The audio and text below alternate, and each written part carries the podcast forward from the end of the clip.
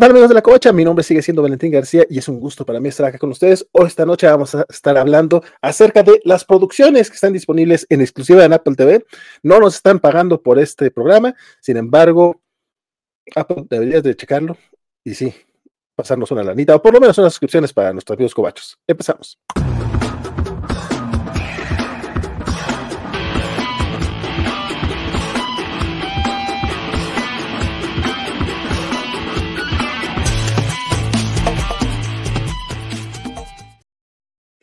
Tal? Un gustazo acá estar con todos ustedes. Saludamos también al buen Mr. Max, que se conectó desde tempranito, porque oficialmente el programa estaba programado para las 10 de la mañana del viernes, lo cual fue un error mío, era para las 10 de la noche. Son casi las 11, por eso vamos arrancando este programa especial que eh, promete será más cortito. Les decía, eh, mi nombre sigue siendo Leslie García y es un gusto para mí que me acompaña esta noche. Hola, ¿cómo están todos? Feliz año. Feliz febrero feliz febrero. don Isidro Rodríguez ya se acabó enero, afortunadamente. ya, cayó la quincena, ya estamos un poco más felices. Aparte, no estás tú para saberlo, pero yo sí para presumirlo. Bueno, no sé si sea presunción decir que cumplo 42 años, pero ahora en febrero, ya este, el 9 de febrero es mi cumpleaños, entonces pueden ir a, mi Twitter, arroba vale-garcía y checar ahí mi wishlist, por si me quieren regalar algo ah, de Amazon. Digo, no les digo que me regalen, pero qué tal que hay gente que sí quiere. Sí, no, entonces, pues sí, ahí está disponible, se agradecerá todo eso.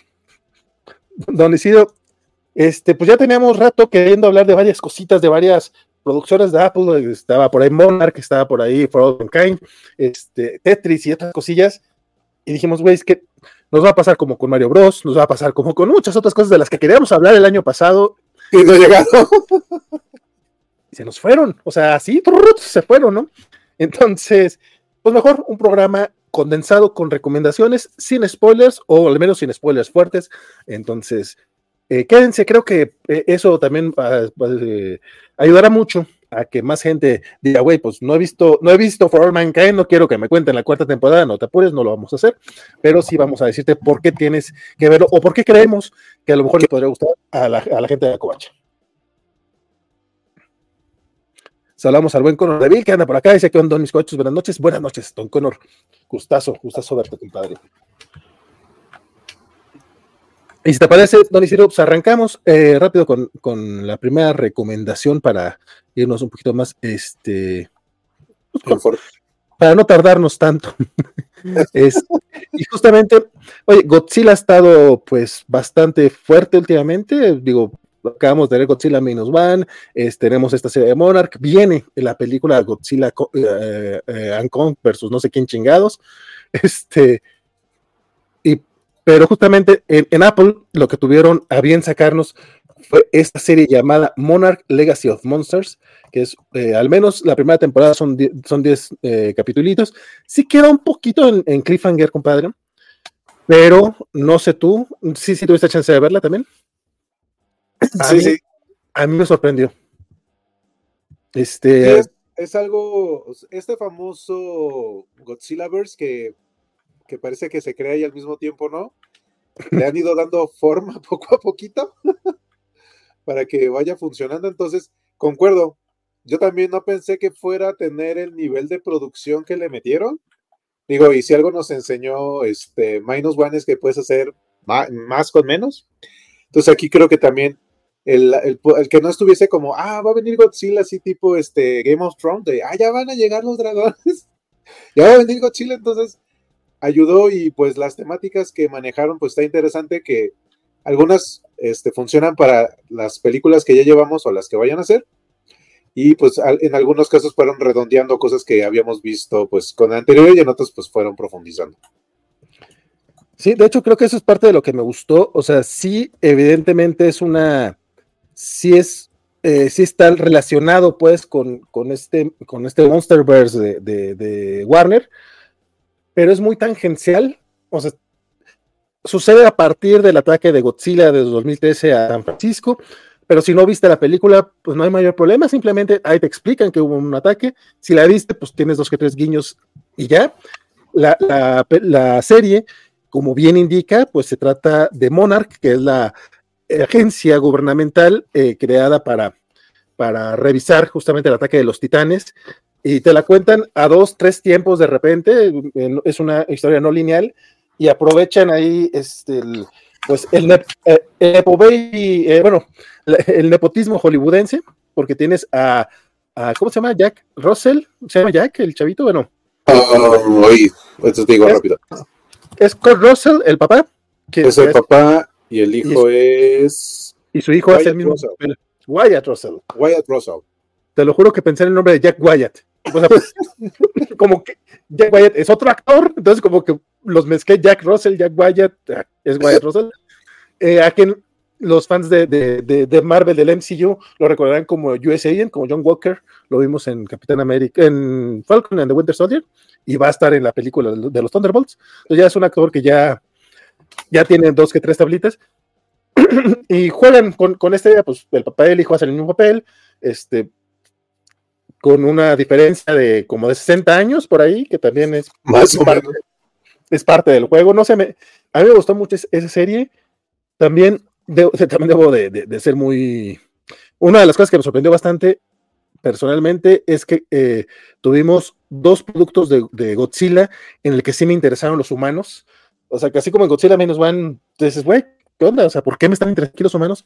Acá que es lo importante, acá, desde, el, desde el nombre ya te están diciendo que lo importante son los humanos, este, pues aún así, pues no deja de ser un poquito sorprendente de todas maneras, ¿no?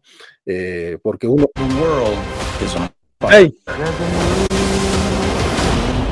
Ay, perdón. sobre, todo, sobre todo por lo que habíamos visto en la última de Godzilla, donde sale nuestro este, amado Bichir, que sí fue como de, ¿qué demonios? Sí, no, eh, bueno, es que la, última de Godzilla, la primera también con, con Elizabeth Olsen y el Quicksilver, o sea, sí, o sea, la, verdad es que regularmente cuando uno ve estas películas, pues lo que quiere ver son los monstruos. Aquí, como dice el, el, este es Monarch, es, es, ver cómo se crea la organización en, eh, eh, después de, de, la Segunda Guerra Mundial y todo lo que liga este, la bomba atómica con, los titanes y también ver tal, cual el legado de, los fundadores de, Monarch, eh, pero en la época, digamos en la época actual, de estar ubicado creo en 2015, si no, si no estoy mal esta, serie. Todos los actores me sorprendieron honestamente, eh, porque aunque sí vienen los Russell, que son como los más famosillos, este, tenemos ahí a, una tercia ahí de, chavitos que son realmente los que llevan el, show en sus hombros. Y creo que son famosillos, o por lo menos este, los dos, los hermanos, creo que sí ya, ya han sido otras cosas, pero ahorita la verdad, hombre, yo soy alguien que no ubica físicamente a Dualipa, entonces a mí, háblame de, de nosotros, se me van, no lo ubico del todo. Sí, no, sé, si, si no salen en el MCU como Zendaya o Florence Pugh, batallo para buscar. Son. Sí, sí, sí. Eh, no, aquí ellos llevan el peso y pudimos haber caído como en los chavitos así medio estúpidos o traumados, pero no, creo que sí les meten este para que hagan bien las cosas, o que te importe cuando menos, que no se sienta el drama tan falso. No, no, completamente. Y aparte, digo, sin tirar muchos spoilers, pero vamos, si hay bajas en, el equipo en más de una ocasión, que a mí me sorprendieron. El final del primer episodio, eh, para mí sí dije, que qué pedo, o sea, aquí, la, aquí sí se siente el peligro, ¿no? Y la, aparición de los monstruos, que el tráiler no, no los engañe, sí salen, no salen tanto, pero creo que en todos los episodios hay por lo menos un vistazo. Un encuentro. Pues, salen bastante, digo, o sea, yo para lo que pensé que iban a salir, o sea, sí, sí se dejan ver. Sí salen, pero lo que voy, pues no son como el principal, eh, eh, vamos, no, no, es la historia principal, o sí se basan en ellos, si los están buscando, si están viendo cómo es que salen por ahí de repente, de donde, cómo se teletransportan, vamos, es parte del, del chiste. Eh, pero hay algunos episodios en los que salen así dos, tres minutitos nada más. Y es, es a lo que me refiero. A lo mejor no, no es lo principal, o sea, tenemos episodios de una hora y van a salir cinco minutos. O sea, aún así, cada que sale el monstruo, porque esto no es nada más Godzilla, creo que salen como cinco o seis distintos, si no es que más. Sí, salen las que son estas cosas como insectos, que luego evoluciona, el que le gusta sentir el calor, está el que sale en el barco que está ahí tirado, que es como pegajosito. Ah, claro, sí, es cierto. Eh, también. Así se aventaron, y digo, y ya en, el, en otras partes salen un poquito más de cosillas por ahí, pero sí, sí le metieron presupuesto a, a generar no solo Godzilla así por solito así. Sí, eh, la verdad, bastante recomendable Monarch Legacy of Monsters. Son que 10 episodios, si no estoy mal. Ah, sí. De hecho, déjate cuento, yo la empecé a ver pensando que ya estaba la serie completa. O sea, creo que después de ver Minus One, por ahí del 28 de diciembre, 30 de diciembre, dije, mira, pues acabo de ver Godzilla, viene Godzilla Kong, vamos a echarle un ojo a Monarch porque tengo otros 10 días de, de Apple TV y Apple TV se acaba el 14 de enero y, y, el último capítulo salió el 12, ¿sabes? Fue así como que apenitas, o sea, yo que este programa también lo estoy haciendo un poco porque yo estoy apenas descubriendo Apple TV, lo, tengo como hace dos, tres años, pero al principio fue porque tuve un año gratis porque, por la computadora y ahí vi alguna que otra serie, pero realmente lo tenía como olvidado el año pasado que aproveché un par de promociones de tres meses y aún así tampoco le eché el ojo. Apenas el mes pasado me puse en serio a, verlo y dije, hay, hay, más cosas, hay muchas cosas. Y Monarch me sorprendió. Afortunadamente lo terminé de ver. También, gracias al PlayStation, tenía tres meses gratis, entonces ahorita tengo otros, me quedan dos meses más. Estoy aprovechando para ver más cosas, porque no tiene muchas producciones, pero las que tiene son muy buenas, o por lo menos hay una intención de, de traer talento, no solamente eh, en cuanto a nombres de actores, que también ahorita mencionaremos eso, porque ya, ahorita aquí teníamos a, a Kurt y a Wyatt que son fuertes, sale John Goodman, este, pero también en cuanto a, a, creadores, si no estoy mal, esta serie la, escribe Matt Fraction, que pues a, Fraction lo, lo, conocemos de, de, de, los cómics con X-Men y otros, y otros títulos, entonces eh, a mí, me, a mí me, cada, cada que veía escrito por Matt Fraction me daba un gusto porque yo sí lo conozco. Yo, sí lo conozco. Entonces, Monarch, si no, si no la han visto, neta, atención clavado. Sobre todo si les gustan pues Godzilla o los Kaijus, creo que no van a, quedar este, decepcionados. sí, no, para nada, al contrario, creo que sí, le, sí les va a convencer. Mi estimado, otra recomendación que tenemos esta noche, Silo, Silo, no sé cómo sea, es con, es con Rebecca Ferguson. Y créeme que simplemente por Rebecca Ferguson la tengo ya en mi lista y no, no sé por qué no he empezado a verla. Pero tú sí ya la viste. Cuéntame. Yo sí ya la vi. ¿Qué tal? ¿Qué tal está? Es una, este, es una, este, ay Dios, es un programa que son también de 10 uh, episodios. Y en este caso está basado en una trilogía de libros. El autor se llama este, la trilogía, el autor es Hugh Howey, la trilogía es Wool, Shift and Dust. Se supone que vamos, o sea, se van a hacer las, los tres libros. Ahorita apenas empecé con el primer libro porque sí está interesante. Aquí es un futuro distópico donde vivimos literalmente en un silo. Silos son estas estructuras largas. En este caso, la estructura está hacia abajo y se supone que cada persona tiene como sus diferentes funciones tienes la gente que está hasta abajo, que son los ingenieros, y en la parte de arriba, pues tienes a la, al alcalde, tienes una fuerza policíaca, tienes ahí medio una fuerza secreta también, y puedes generar este, comida este, porque creas árboles, los árboles los creas de las personas que se mueren.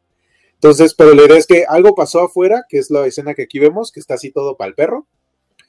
Y entonces, este, si tú ya no quieres vivir en el silo, tienes que decir que quieres salir. Entonces, si sales, te ponen un traje. Y entonces te dan la opción de que si puedes limpiar la, la, camarita para que la gente siga viendo, porque tal cual, donde la gente come, tienes esta parte para ver el mundo desolado. Entonces siempre te dan la opción de puedes irte a caminar o puedes limpiar la camarita. Entonces aquí todo la, toda la trama va a empezar con un asesinato y este asesinato va a llevar a varias preguntas de qué es lo que, qué, es lo que hay afuera, qué es lo que había antes, porque en este caso cualquier cosa a partir de tal fecha de los fundadores tiene que ser destruida, o sea, cualquier este, reliquia que le llaman, que usualmente parece que son cosas del pasado, todo es, eh, obviamente es, este, te lo quitan, pero la parte gobernante sí se queda con, lo que hace es lo mantienen en un catálogo y lo van como guardando y destruyendo. Entonces, la película es muy buena, tiene esta parte de thriller, o sea, realmente lo, lo, que te está emocionando es el thriller que está llevando, la música también, pero toda la locación es impresionante porque tal cual, toda la acción se lleva en, esta, en este silo, que es esta estructura, y pues no se nota la parte, si hay algo que está en digital, está muy bien escondido para que se vea, y pues obviamente no caes en estos futuros distópicos, o sea, trata de diferenciarse en que no es gente a la Matrix, ni tampoco es gente a la Blade Runner, sino es como si estuviésemos ahorita más o menos, pero todos metidos en un este en una casa y no pudiésemos salir. Ok. Entonces está, está muy interesante, yo la recomiendo. Eh, a mí me tocó en esta parte episódica de, que te lo, te lo, van sacando por semana, pero este sí está muy, muy, muy bueno. ¿Y este eh, va a tener más temporada? Bueno, ¿queda como pendiente para más temporadas? Sí, o sea, sí tienes una resolución con la, con la temporada como está, pero sí ya dijeron que van a hacer más. Ok, fíjate que de este sí vi que había como, como mucha publicidad y nuevamente es de acá Ferguson, pero todavía no le he entrado. Me, pero eh, mi mejor amigo me, decía, él sí la vio y él me dijo, no sé si me gustó. Yo, ¿qué? ¿Cómo? O sea, no, no me spoileó y espero no lo considero ustedes spoilers, pero la cosa es que dice, vas por algo y de repente el final es como, era otra cosa. Entonces, no me quiero decir más, no quiero saber más, porque sí la quiero ver, pero no sé si esperarme a que haya una segunda temporada para, para no, estar con la zozobra, o peor tantito, cuando ir a ver la segunda temporada, que, ya se me ha olvidado todo el pedo, ¿sabes? sí puede pasar eso, pero creo que el programa cumple, pues, o sea, sí tienes esta parte como cualquier trilogía de, lo que estás generando, pero creo que el tema que es el, este misterio sí se resuelve. Que siempre es el tema cuando manejas misterios, pues la gente al finalmente quiere algún tipo de resolución. O sea, siempre tienes un riesgo cuando manejas misterios de, digo, ya lo vivimos con Lost. Sí, claro. Entonces, ya la gente no está dispuesta a, bueno, me voy a esperar a ver qué demonios es esto. Entonces, sí, sí te da una satisfacción. O sea, por eso yo la recomiendo, precisamente porque creo que sí, el tiempo que le inviertes vale la pena. Ok, pues ahí queda la recomendación de Silo. Vamos a echarle un ojo a algunos comentarios, que ya hubo gente por acá que también nos dejó más, más comentarios. Dice, hola gente bonita, dice Mr. Max, este, gracias, no sé a quién se refiere porque estamos aquí Isidro y yo esta noche, pero muchas gracias Mr. Max. Pregunta si vimos Trying y Pachinko. No me suena ninguna de las dos. Pachinko apenas llevó el primer capítulo y sí se ve interesante. ¿Y la otra cuál fue la que dijo? Eh, Trying. Espérame. Esa creo que todavía no la he visto. No me suena, pero. Porque también agarré, la primera vez que entré a Apple, también empecé a agarrar cosas y dije, a ver, esto se ve bueno. y él ha ido matando poco a poquito. Ya, yo la verdad es que lo he tenido algunas que digo, esta se ve buena, o por lo menos tiene actores que me interesan, y a los dos tres capítulos dije, esta no me latió tanto, pero eh, nuevamente, pues ahorita tenemos eh, por lo menos 12, 13 recomendaciones que yo creo que si agarran de esa promoción de tres meses gratis, sí los desquitan. Bash García dice, buenas noches, Cobacho, gracias por las recomendaciones. Pues muchas gracias, Bash, por estar acá echando el chisme con nosotros. Y don Luis Juárez dice que no nos va a juzgar por hacer este programa, pero que si no nos dan por lo menos un mes gratis, sí, va, eh, sí perdimos su respeto. Don Luis, no tenemos patrocinio, no nos han dado todavía nada gratis, no sabemos si nos van a dar algo gratis, y de repente dicen, mira, estos vatos hicieron algo y están hablando por algo. a lo mejor, a lo mejor. Eh, no lo hacemos. Y no es solamente de tetlazo. y, no es tetlazo. De hecho, fíjate que es. Ay, qué tonto. Eso es lo que debí de haber hecho series que ver que no son Ted Lasso en Apple TV, ese es el mejor nombre. A lo, mejor lo cambio para que la gente pueda verlo. Eh, sí, sí no, la, cosa es no hablar justamente de Ted Lasso, que es gran serie, pero todo mundo ya la ha visto, todo mundo sabe que es gran serie. Eh, lo que sí, eh, nuevamente hay muchas promos de tres meses gratis, a cada rato aparecen por ahí a través de la, tienda, o si compras algún producto de Apple, o si de repente en alguna consola, o si de repente, aunque no compres nada, te lo juro, yo el, año pasado eh, cambié dos veces y ahorita tengo otro de tres meses gratis. Solamente pagué el mes de diciembre, que me cayó 99 pesos, y eso porque se me olvidó cancelarla. Eh, y fue por de hecho dije, Ay, no, ahora sí pagué, ahora sí lo voy a desquitar, y de repente dije, mira, mira, sí es cierto, sí hay cosas buenas. y Luis también dice que suena como The Ark, eh, sí, suena como The Ark del canal Sci-Fi. no te la manejo, mi estimado Luis, pero pero quién sabe, porque tengo que tiene un giro al final, que yo no sé de qué trata, pero tiene un giro al final. Por acá, Mr. Mac ya está sacando sus recomendaciones, que Severance, eh, Ted Lasso, dice, está buena, pero no es la mejor de Apple TV, pero sí creo que es la más este, accesible, es como, es muy fácil entrar a ella, creo que es, y, que sea una serie fácil y que le guste a mucha gente, contrariamente a lo que dije, no es fácil, o sea, para que parezca fácil, no es, pues si, si, así fuera todo el mundo las haría y funcionarían. Entonces creo que tiene, tiene algo tetlazo. Pero entiendo, entiendo, entiendo a lo que te refieres, mi querido Mr. Max. Y también recomienda For Mankind, que justamente es la que vamos a, de la que vamos a hablar ahora. For Mankind es este, esta ucronía que nos cuenta la historia, es un what básicamente, de qué hubiera pasado si los rusos hubieran llegado primero a la luna antes que los gringos en la carrera especial de los años 60. Y básicamente, eh, bueno, te, mini spoiler es que lo que pasaría es que no hubiera terminado la carrera espacial, sino que los gringos hubieran puesto más las pilas, este, porque habrían este, intentado llegar después ellos y colonizar la luna, bla, bla, bla. Ya ahorita van cuatro temporadas y si me avienta algún spoiler, será de la, de la primera, si acaso de la segunda nada más.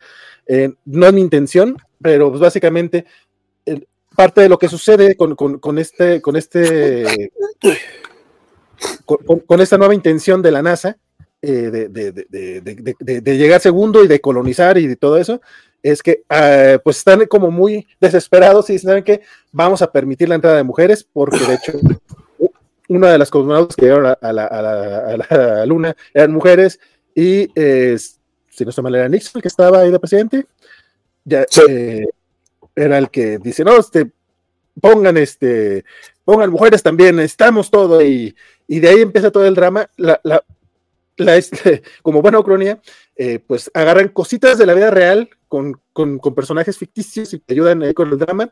El chisme está muy bueno. Cada temporada tiene un salto de tiempo. Entonces, en la primera es todo esto de los años 60. En la segunda te vas como a los años 80. De hecho, por ahí te descubres que en, esta, que en este mundo eh, no matan a John Lennon, por ejemplo, cositas así. Eh, ese es el spoiler que, quería dar, no va a dar más, eh, pero sí hay muchos cambios curiosos. Este, esta serie en particular tiene además muchos extras que, justamente para el salto del tiempo te explican qué sucedió en cada año. ¿Qué sucedió? Ajá, que no necesariamente lo ves en la serie. Incluso por ahí viene que, en el 88 acá en México ganó el, el, Partido Comunista, ni siquiera con Cuauhtémoc Cárdenas, sino con el otro candidato que ya ni me acordaba yo que existía, que ahorita se me olvidó el nombre. O sea, cositas así que a lo mejor no afectan la serie. De hecho, yo cuando vi eso dije, ah, a lo mejor México ya va a tener algo que ver aquí, porque ya eh, empieza a haber este, más tema eh, político internacional. No mencionan mucho a México, o sea, de repente se menciona, pero no pasa nada con eso. Eh, perdón por el spoiler. Ya en la cuarta temporada ya estamos este, en el año 2003, las cosas, ya hemos perdido muchos personajes, otros han evolucionado, han ido cambiando cosas. Eh, a mí, la verdad, la serie me, enganchó de una manera que me aventé las cuatro temporadas en tres semanas. O sea, fue así de. Francisco Espinosa ya me la había recomendado mucho. Mr. Max ya me había dicho, deberías de estarla viendo. Este, no sé por qué, no, no, sí sé, porque luego veo, las series de una hora y me da hueva pensar que hay una hora que flojera. Se van, se van como agua, están muy bien hechas, son 10 episodios y aparte tiene todos estos escritas. En la tercera temporada tiene tres o cuatro eh, mini clips de la ciencia detrás de For All Mankind, que también están muy, muy interesantes, te explican un poco cómo obviamente es fantasía todo lo que estamos viendo, pero lo basan en cosas que, que se están estudiando, que podrían ser... Que podrían ser factibles y que hay una razón detrás de. A mí, For All Mankind, la verdad, me gustó mucho. Mi estimado eh, Isidro, tú también ya la viste. sí, también la he estado viendo. Luego de repente, el único punto es que luego cuando eh, me gusta mucho la parte de el what if, de qué hubiese pasado, cuando ponen de, ah, es que perdió Gorbachev o pasó tal cosa, o sea, toda esa parte de la historia. Los dramas me gustan, pero luego tienen algunos dramas familiares que es como de, ya sé cómo esto para dónde va a ir. Entonces, a veces no, no me la puedo como echar tan rápido en ese sentido, sino sí me espero un ratito porque luego me engento de ellos, de sus dramas. ya. Sí, porque es como de, ok, pero vale muchísimo la pena. O sea, toda la producción, todo lo que hacen, igual de repente agarran como lo que le pasó en algún momento a Grey's Anatomy de que teníamos esto de va a pasar algo malo al final de la temporada y se va a morir gente. Sí, sí. De hecho, pero, pues, pero obviamente está dentro de, de, lo, o sea, digamos que no nada más es matar por matar. Tiene cosas muy interesantes. Luego sí hay algunos personajes que sí me los maltratan un poco. Como a, los hijos de uno de los, de los astronautas, es como, claro, los van a traumar de por vida, dicho, dicho y hecho. Ay, esos Nepo Babies, neta, me, qué, qué bueno, qué bueno. No diré más, nada más digo qué bueno. Entonces, eh, eh, todo lo que están haciendo está como muy interesante y, y, sobre todo que manejan temas que se sienten pues actuales, ¿no? Hay ciertas cosas que dices, claro, hubiese pasado eso en ese momento si pasaba tal otra cosa, pero no nada más es como, bueno, ahora va a ser fulano, sino sí, sí elaboran un poco más y creo que en la cuarta temporada dejaron ya ciertas cosas que siento que eran como muy dramáticas, nada más por ser dramáticas, por algo un poco más este, interesante como esto de los países pueden estar ciertas cosas, pero al final siempre se fregan a la gente, y es como de sí, cierto, y eso sigue pasando. Entonces, esta parte de que lo abrieran a que no solamente fueran los rusos y los norteamericanos, sino que fuera como a las personas que contratan las compañías, entonces, este, eso me agradó muchísimo. Entonces, creo que es muy buen experimento. No sé qué vayan a hacer para la quinta, pero este, también se agradece que ya es como, pues, tienes más cosas con qué jugar, pues. A mí en general, eh, a mí en general, te digo, sí me, me, ha sorprendido la serie eh, y mm, me, duele un poquito porque también la empecé a ver y cuando, cuando llegué al, a, la, a, la, cuarta temporada dije, ay, esto también se acaba de, se acabó el mismo día que se acabó Monarch, ¿sabes? O sea, entonces también está así como a super al día, o sea, yo me la aventé casi, casi al momento. Y de aquí a que venga la quinta, híjole, ojalá no se tarde tanto porque eh, se me hizo muy, muy, muy buena serie.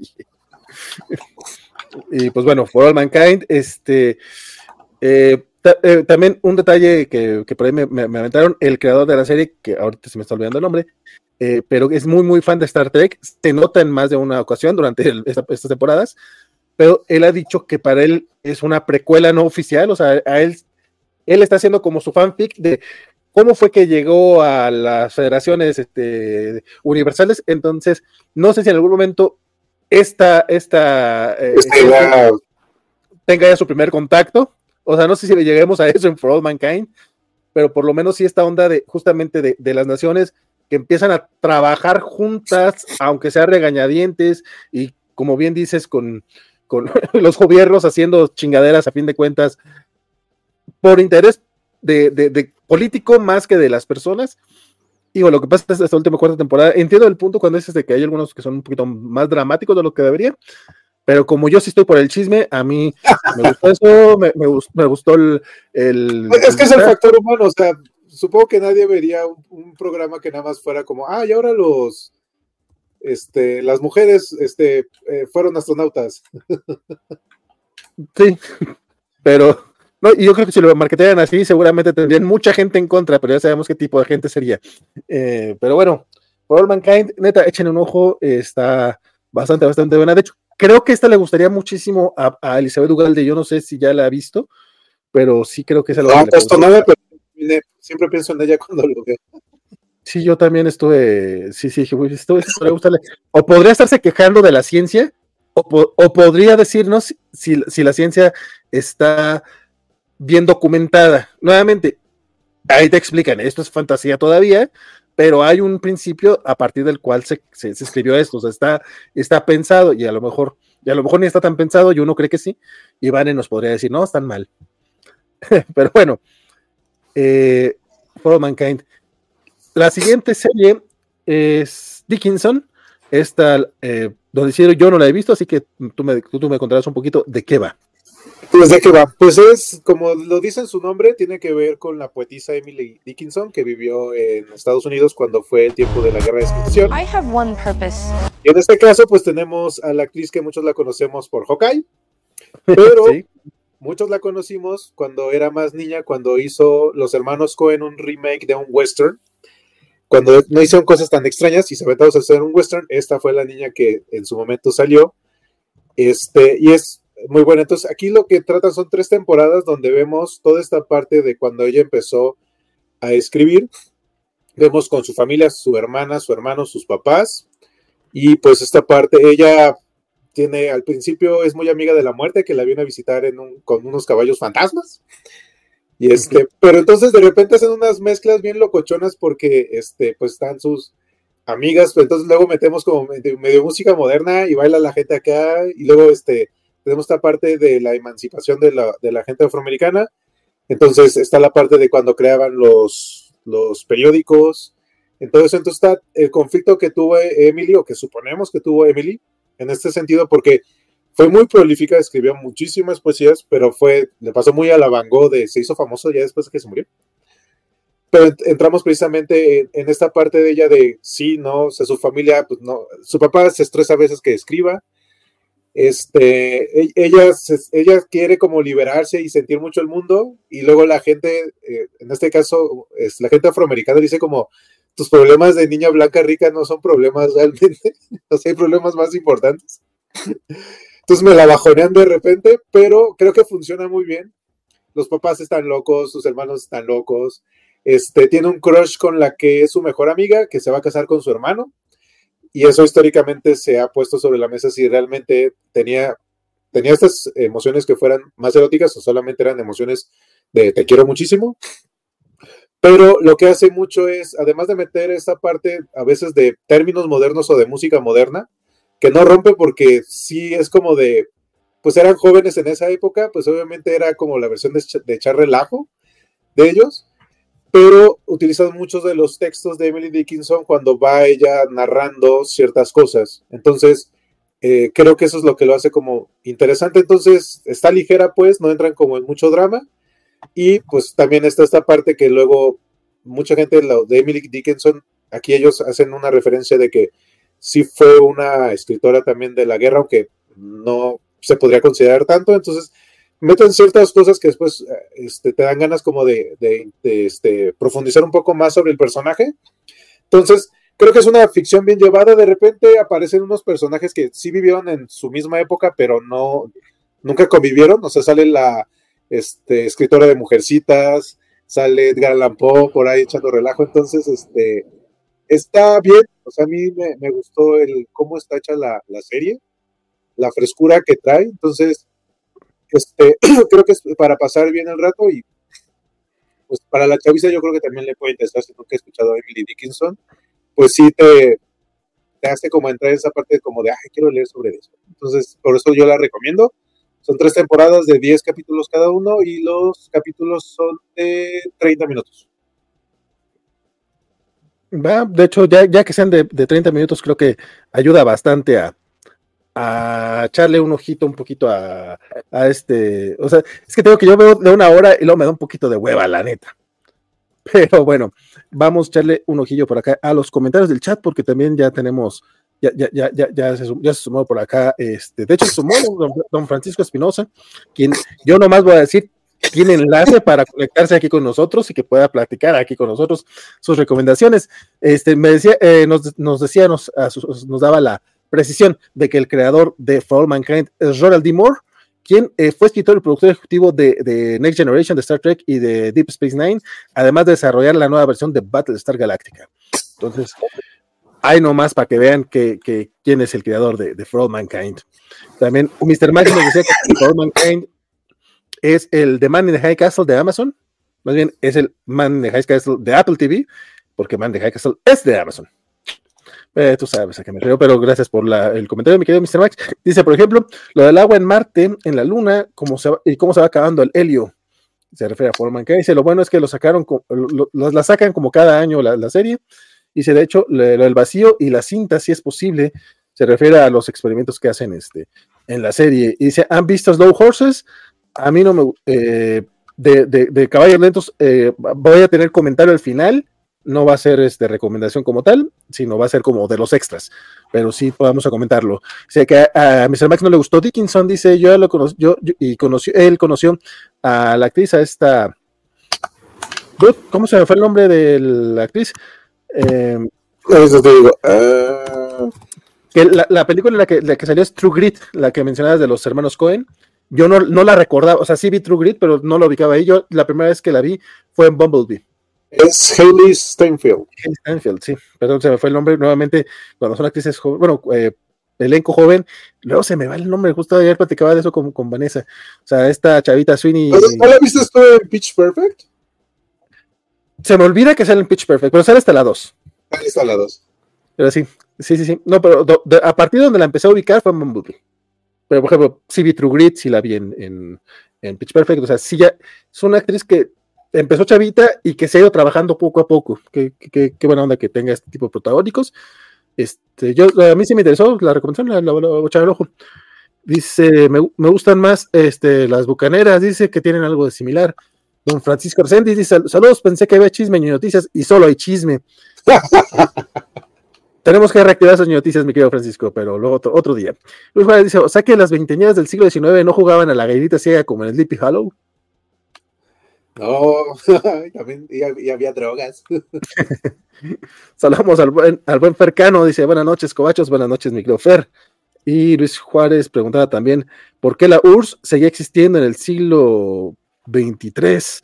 Bueno, para eso tienes que ver. llegado todavía al siglo XXIII pero sí está en el siglo XXI. La URSS sigue existiendo en, el, 2005 por lo menos, pero tienes que echarle el ojo porque hay razones, hay razones. Y saludamos a Barbara Guerra que dice, saludos mis cobachos, no sé si hablaron de ellos, pero The Crowded Room es una gran serie. Eh, lo malo es que es un Warif que se lava la cara bien cabrón a... que le lava la, cara bien cabrón al Darviola y homicida de Billy Milligan. Esa no la he visto y creo que no, no, no la tenemos ahorita para comentarla. Dice, me es donde sale este Tom Holland, pero este no, no, he llegado a ella. Es que nuevamente la, cantidad de cosas que traen en las series de Apple está fuerte, está fuerte. Se me agrada eh, sí que siguen los hechos reales sobre sus personalidades, pero le hacen ver como total víctima. Aunque en defensa de la serie solo se basa en los aspectos generales de su vida y cambia, nombres, fechas y orden de eventos eh, de su vida criminal. Desde las actuaciones están increíbles. Tom Holland es un actorazo. y Amanda Seyfried es increíble. O sea, nos está recomendando la serie nada más con. Que Sí, sí, sí. Y recomiendo ampliamente, pero por favor verla antes o después de leer la historia de Billy Milligan. Eh, Mr. Mac nos dice que es Spider-Man, sí, cierto. También Hailey Steinfeld hace la voz de Spider-Man en, en, la, película animada. Y Mario Porras dice: Buenas noches, saludos, mi estimado. Sigue llegando al chat y saludos a toda la banda de la Cubacha. Y pues bueno, seguimos echando el chisme con eh, The After Party. The After Party, que es esta, eh, es esta serie que no es tanto experimental, pero es un whodunit. Hay un hay una hay un misterio. Hay un misterio. ya, van dos temporadas. cada temporada hay, es, es, una fiesta distinta, pero resulta que al acabar una fiesta, este, pues hay un hay un asesinato y a, la Agatha Christie es, a ver, vamos a, encerrar todos en un, en un cuarto, de aquí no sale nadie, y vamos a ver la historia de cada uno para descubrir quién fue el asesino. De eso se tratan las dos temporadas que van hasta ahorita. el elenco cambia considerablemente, nada más quedan, en la segunda temporada nada más tenemos tres básicamente, y un cameo o dos por ahí de, este, sale el Schwartz, el que hace la voz de Dewey, o sea, pero básicamente son elencos totalmente distintos, son grandes elencos, sea lo de cada quien. Eh, es una serie creada por Chris Miller, ahorita que estamos hablando justamente de Spider-Verse. Este, a mí el equipo de Phil Lord y Chris Miller es de los yo, o sea, cosa que hacen, cosa que yo le echo el ojo porque pues están detrás de, de, Batman Lego, de, de ya me duele mucho que no hayan hecho la película de Han Solo, creo que hubieran hecho algo genial. Eh, tienen un timing muy, muy bueno en comedia, pero es comedia que trae como un mensajito, trae profundidad y The After Party creo que no es la excepción. Aparte tiene este, eh, el gimmick, además de ser un whodunit, es de que cada episodio te lo cuentan en un género eh, cinematográfico distinto. Entonces tienes una película romántica, tienes una película de miedo, tienes una película, tienes un musical, tienes, este, no me acuerdo si sale una animada, creo que no sé si ahorita me estoy aventando eso de, de extra, pero vamos, este, en la segunda temporada viene incluso también una, este, un, un, un, noir, acá muy de los años 30, 40. Eh, está bastante interesante el, el, la manera en la que te presentan las historias y aparte, como básicamente te cuentan la misma historia, pero desde el punto de vista de cada uno de los personajes, también tienes el encanto de que... pues de que cada quien te va a contar la historia. Como la vivió y a, su, y su conveniencia, ¿no? O sea, entonces hay detallitos así de que, por ejemplo, llega uno que va diciendo, voy llegando a la fiesta, todo el mundo me está saludando, y otro te dice, pues ni, ni, cuenta me di que llegó a la fiesta, ¿no? O sea, cada quien te da su versión de la historia, entonces creo que funciona mucho mejor la primera temporada porque el gimmick está fresco, y en la segunda eh, creo, que, creo que el misterio es mucho más interesante, pero no es tan divertida. Aún así, a mí me gustaron las dos. Este, sí, sí recomendaba bastante que le echaran el ojo. La, actriz que es la, la que conduce eh, la investigación en la primera temporada aparece también en la segunda y es bastante divertida porque es justamente una... Eh, al menos en la primera temporada sí está la policía, pero no es la, no, no, no, es la que se va a hacer cargo realmente de la investigación, entonces tiene que hacer todo rápido y es bastante... Vamos, nuevamente, la, la parte de comedia creo que está muy bien llevada. Eh, no sé si ya, ya te, tuviste chance de echarle el ojo a la serie. Apenas llevo dos capítulos. Uy, entonces no, no te cuento más. Este, la primera temporada, neta, está súper divertida y, y, muy, muy bien llevada. A mí me gustó mucho. La segunda, te digo, sí lo terminé, pero con la primera sí me pasó eso de que estaba esperando la siguiente semana para verla, porque esa sí me tocó verla cuando iba saliendo.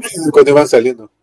Y la segunda, eh, creo que la empecé a ver ya cuando iban a, faltaban uno o dos episodios y me tardé como un mes de todas maneras, así como que, ah, luego la veo, o sea, sí, hay una chancita, el, sigo la serie, porque sentí, sentí el gimmick un poquito más pesado.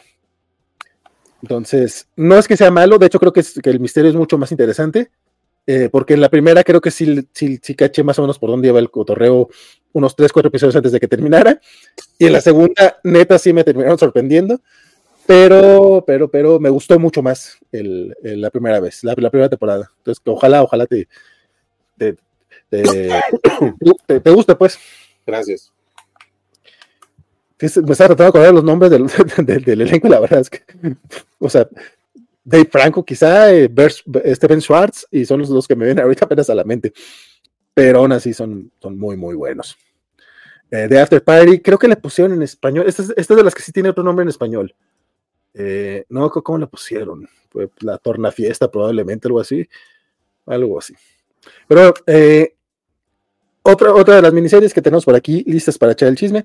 Lizzie's Story, que compadre, nuevamente yo tampoco tengo idea de qué sea esta cosa. Entonces tú cuéntame cómo está el cotorreo. Ah, en este caso es una adaptación de una historia de Stephen King. Entonces tiene las cosas que deben de tener las historias de Stephen King, que es gente loca, cosas paranormales. En este caso es con Julianne Moore. Le mete lana a J.J. Abrams. Y en este caso se supone que esta Lizzie es la este, viuda de un escritor. Y ese escritor tenía como un chorro de cosas. Pero cuando él escribía, lo que vamos viendo es como la historia de cómo conoció a su esposo y al mismo tiempo hay típico loquito de historias de Stephen King que es súper fanático del escritor y que, considera que la esposa no debe de tener los, todos los escritos sin publicar y toda esa parte que, pues, que tienen los escritores. Y al mismo tiempo, mientras vamos conociendo lo que pasó a Lizzie, descubrimos que su esposo tuvo muchos problemas cuando era niño. Entonces habla de unas cosas que hace un juego de encontrar como unos boles y en esos bowls hay como cosas, pero tiene que relacionar con un tipo de sacrificios y eso te permite como entrar a un mundo alterno donde él se perdía luego y podía escribir. Entonces, está locochón el asunto. Este está muy basado en el libro, o sea, sí tiene cosas, o sea, sí es muy fiel al libro, pero este ayuda muchísimo la atmósfera que trabaja. Consiguieron, te digo, a Julian Moore y el que hace de loquito de, de el que es como el, el, fanático es este. Ah, esto te digo rápido. Ah, bueno, el esposo es Cliff Owen. Y el que es este, el, el loquito que los anda siguiendo es el que es el Harry Osborn, pero de la de Amazing Spider-Man. Entonces ya ven que tiene una cara peculiar él, entonces este, creo que funciona muy bien la serie. Tiene algo, ¿no? Ese, ese chavito tenía eh, eh, Dane Dihan, Dane Dihan se llama el chavito. Bueno, que ya no está tan chavito, yo creo. Eh, ya no está tan chavito. Pero entonces eh, manejan mucho esa parte, o sea, estás, estás recordando lo que, lo que vivió ella con el esposo, al mismo tiempo que tenemos esta parte del presente y la, eso que vemos del bol es precisamente las pistas que le va dejando.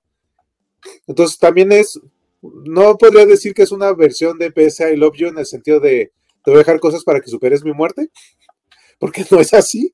Digo, estamos hablando de Stephen King, entonces este tiene tanto las cosas buenas como las cosas malas que él ha tenido como escritor en todo el tiempo que se ha dedicado a crear historias. Pero este, ese libro a mí en su momento me gustó mucho y la adaptación creo que es bastante correcta. Oye, decía que este chavito, justamente hace unos 10 años, como que hizo dos que tres peliculillas. Estuvo también en la de Valerian y. Valerian de la ciudad de los, de la ciudad de los mil, años esa, esa, a mí me gustó, esa película también. Es que él como que traía tablas y se veía que pintaba para ser como un actor fuerte de su generación y de repente como que se perdió, lamentablemente, no sé si por Amazing Spider-Man tal vez, por eh, que las, la película no es tan mala, pero pues le tuvo mala suerte. Eh, pero qué bueno, qué bueno que lo rescatan porque creo que es, que es buen actor ese chavo. Sí, entonces, este, igual, esta sí son, creo que nada más 10 capítulos y es, es, miniserie tal cual. fíjate que sí sería bueno echarle el ojo. Aparte, Julian Moore es de, es de mis crushes, no, no, no hay manera de negarlo. O sea, Julian Moore. Pero bueno, this is story. Este, algunos comentarios del chat acá antes de que pase otra cosa. Dice Luis Juárez que él aguantó este, el primer capítulo de la de Tom Holland. Dice, esa de cada historia en un género distinto suena como un capítulo de Tony Jump Street. Jump Street. Eh, pues de hecho, creo que algo, algo de ellos tienen que ver con las con los, con los remakes, con las películas que se dieron hace poco. Bueno, hace poco, ya hace como 10 años también. y Dane Dehan dice, fue el protagonista de Chronicle. Dice Luis Juárez, si es cierto, también estuvo en Chronicle. es cierto. Mr. Max dice que dio el final de la temporada 1 de Defter Party, pero cómo la disfruté. Y no conocía a este, dice Achis Achis, dice, le voy a hacer una no recomendación de Essex Serpent, según hay un plesiosario en un puesto de cote, en un pueblo, según hay un plesiosario en un pueblo escocés, pero es mentira, así que no nos recomienda de Essex Serpent, la serpiente de Essex.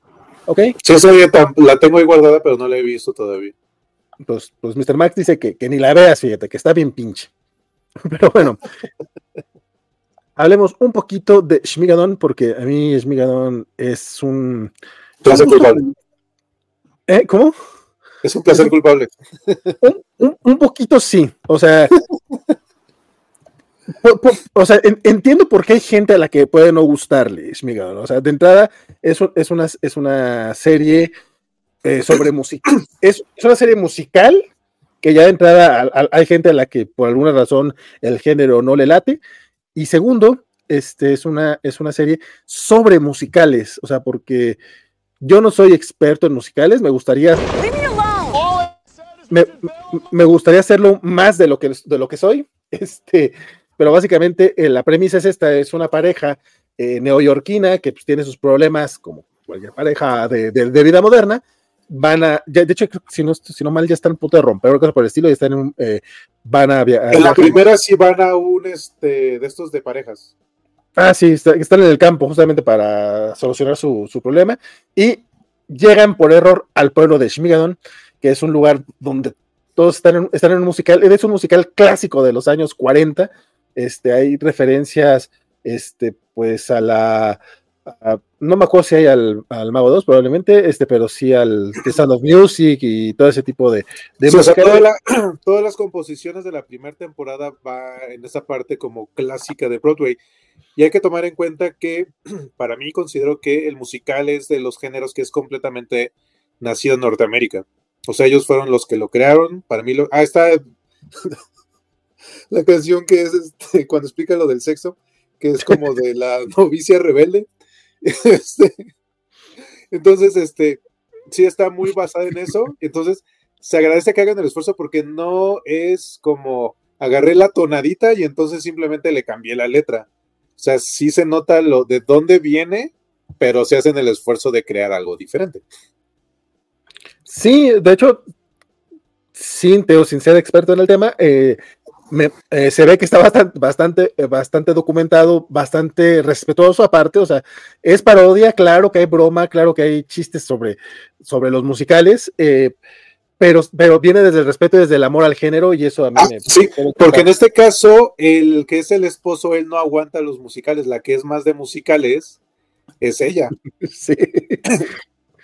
Y, y de, de- de hecho, en la segunda temporada eh, eh, buscan otra vez el pueblo porque pues era este lugar mágico y resulta que llegan a, a la, a la versión de, de Shmigadon que es Shmikago, que es ya este, los musicales de los 50, 60 que son más violentos, más del corte pues, de, de Sweeney Todd, de, de, de Chicago, de ese tipo de, de cosas donde ya hay muertes, donde ya hay este, sexo. Donde O sea, tenemos lo de Chicago, tenemos lo de este ah, Jesucristo Superestrella. Esto, Sí, ¿cierto?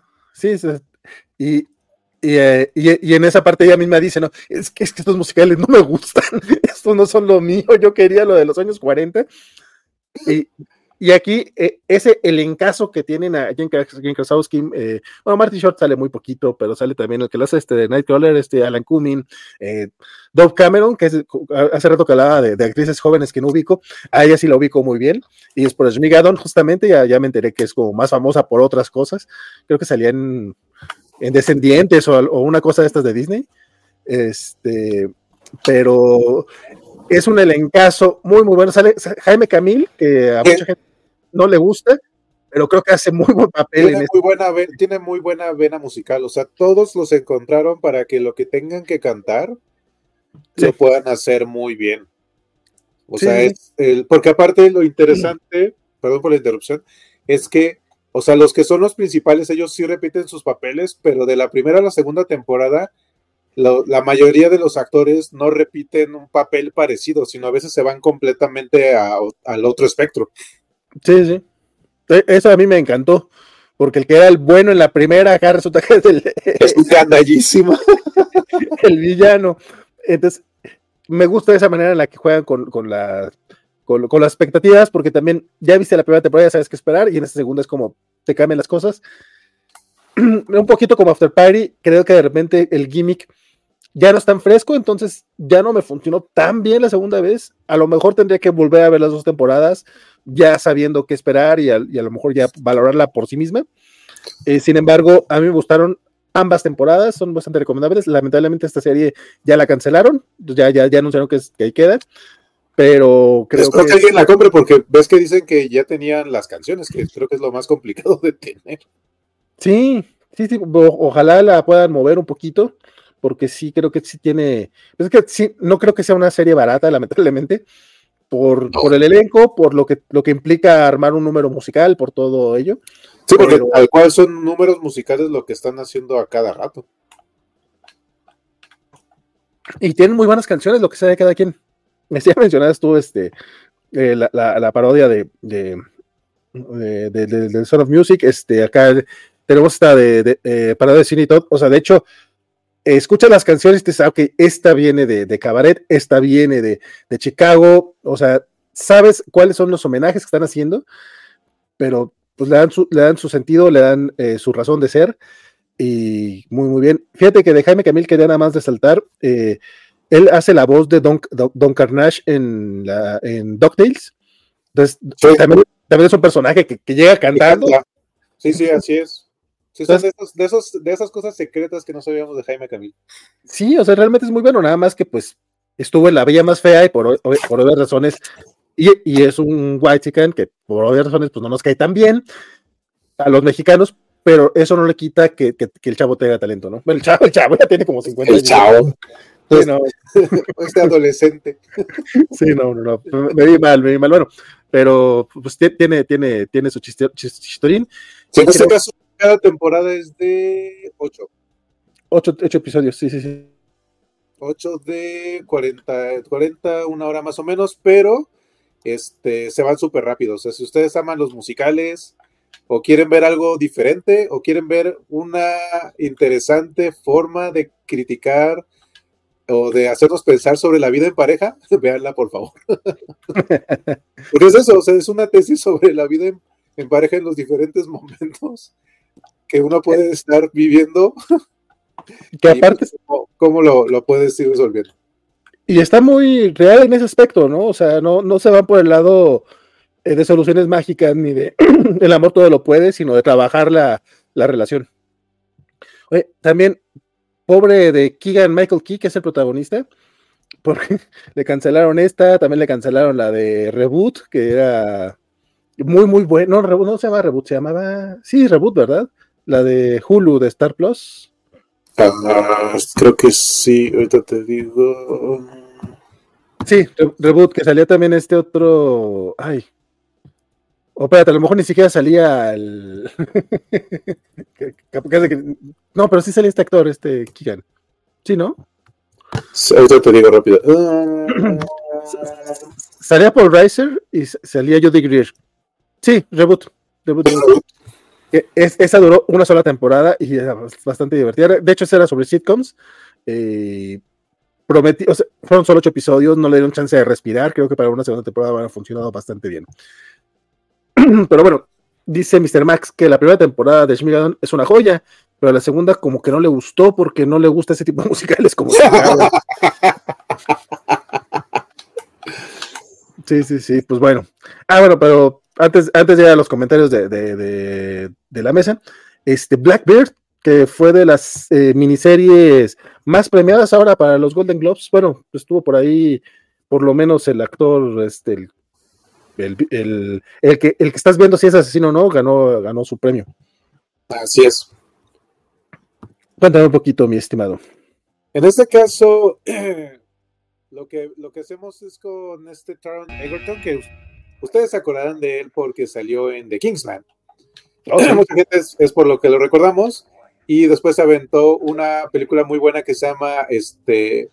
Eh, el Águila, que es un cuate que no sabía andar en, deportes de nieve y fue a las Olimpiadas junto con este Hugh Jackman. Es muy buena esa película. Entonces aquí lo que seguimos es, una, es un tema de un asesinato. Él es un narcotraficante o él se dedica a las drogas. Y entonces le dicen, oye, échanos la mano porque tenemos a un posible asesino, pero nunca le hemos podido demostrar dónde están las víctimas. O sea, está en la cárcel, pero todas las personas que se supone que murió, que en este caso se llama el asesino que se llama Larry Hall, que mató a 14 mujeres, y en este caso el actor que lo interpreta es un actor que al principio lo conocimos porque hacía usualmente de este personaje como gordito o cosas así, pero creo que ha demostrado su, valía como actor, sobre todo para lo que hizo en la película de Richard Jewell con Clint Eastwood. Él, sale en la segunda temporada de After Party y yo es de donde yo lo ubico. Y justamente es el personaje eh, gordo tonto que como gordo me ofende ese tipo de cliché. Así es, pero él lo que creo que ha demostrado precisamente es que tiene una versatilidad, porque aquí tal cual es una persona muy peculiar. Y entonces tenemos esta parte de, nos, nos, nos metemos mucho en cómo podemos ser su amigo, pero que no sea claro, porque pues él, aunque parece muchas cosas claramente, sabe que lo andan cazando, pues, o sea que dentro de la cárcel están buscando cómo obtener esa información de él, entonces es muy suspicaz de lo que está pasando. Y entonces él tiene que irse moviendo para descubrir si puede sacarle la verdad o bueno menos de dónde están las, las mujeres que, él este, mató. Entonces, la historia es esta parte de intriga, tienes un poco de thriller, pero sobre todo, pues esta parte de irlo desgajando como personaje para que, qué tanto tienes que abrirte para que él también lo haga, y si es cierto o no es cierto, entonces este, vale completamente la pena.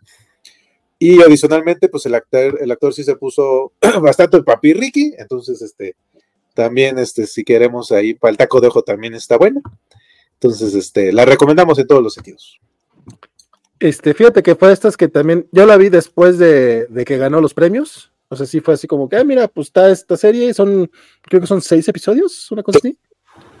Es, relativamente corta, sale Ray Liotta, que también a mí me llama la atención porque, pues, eh, pues, porque buenos muchachos, ¿verdad? Y, también este Egerton, que a fin de cuentas, como que, como que hizo dos que tres proyectillos con Apple TV, acaba de ver de él eh, la de Tetris. Tetris y es un papel muy distinto. Entonces, ah, mira, podemos echar el ojo, ¿cómo no? Eh, me gustó bastante. Digo, lamentablemente le pusieron en español Blackbird, Confesiones de un asesino. Entonces, se supone que parte del chiste es también descubrir si es o no un asesino. Entonces, aquí ya te están haciendo el spoiler. Yo sé que es un spoiler de la vida real, que si investigas, pues en Google ya te sabes todo el chisme. Pero, pues, mira, también es como, ay, gracias. Y lo de Blackbird te lo explican como hasta el quinto episodio. Entiendo que a lo mejor la gente que le puso el nombre en español vio el primero y no supo qué pedo. Este, pero a mí me gustó mucho. las historias que vas llevando poco a poco, la, de Greek y la. Ay, se me fue el nombre de la, de la actriz, pero la, que mete justamente a Egerton a, la cárcel. Eh, cómo van llevando eso, lo que tiene que vivir Egerton. Igual, un poquito más exagerado. Eh, bueno, obviamente ah, yo, hasta ahorita no, no me ha tocado estar en la cárcel, al menos no en una cárcel de, alta seguridad. En las otras luego hablamos. Este, entonces, no sé si realmente los policías son así tan culeros, no sé si la, la, atención es tanto como te la manejan en, en, en, las películas. Puede ser que sí, este, no, no pero de repente sí me pareció ligeramente eh, el cliché, un poquito exagerado eso, pero las escenas eh, persona a persona son espectaculares cuando, cuando, cuando este, eh, fue también el nombre del otro actor, el que ganó los premios, eh, pero cuando empieza eh, justamente a abrirse, que empieza a, hablar de, las chingaderas que hizo, este es, muy fuerte, encerrado con el diablo, le, pusieron en España. Mira, me, me, parece mejor nombre hasta eso. Paul, Paul, Walter Hauser se llama el actor. Este, híjole, sí, sobre todo porque yo, yo, venía a haberlo visto en The After Party, entonces aquí este, este personaje que es completamente distinto, sí se la compras, pero también a Egerton creo que es la primera vez que lo veo actuar. O sea, eh, sus reacciones, sus tartamudeos, eh, cuando se ve que ya, ya tiene miedo, los, los, primeros episodios en los que es, es, todo coquito, arrogante, todo mamón, este, pues no empatizas con él, pero ya cuando cuando empieza a escuchar las confesiones de un asesino, sí, te pide, mayor, te, pide un mayor rango actoral para poderlo hacer. Y qué bruto, o sea, los, dos se avientan un papelazo. No, y también esta parte donde a él ves que le preocupa, o sea, al principio lo está haciendo porque, pues, porque lo obligan literalmente. pero después cuando ves que le preocupa lo que pasó, entonces, eso, eso ayuda más en toda esa parte.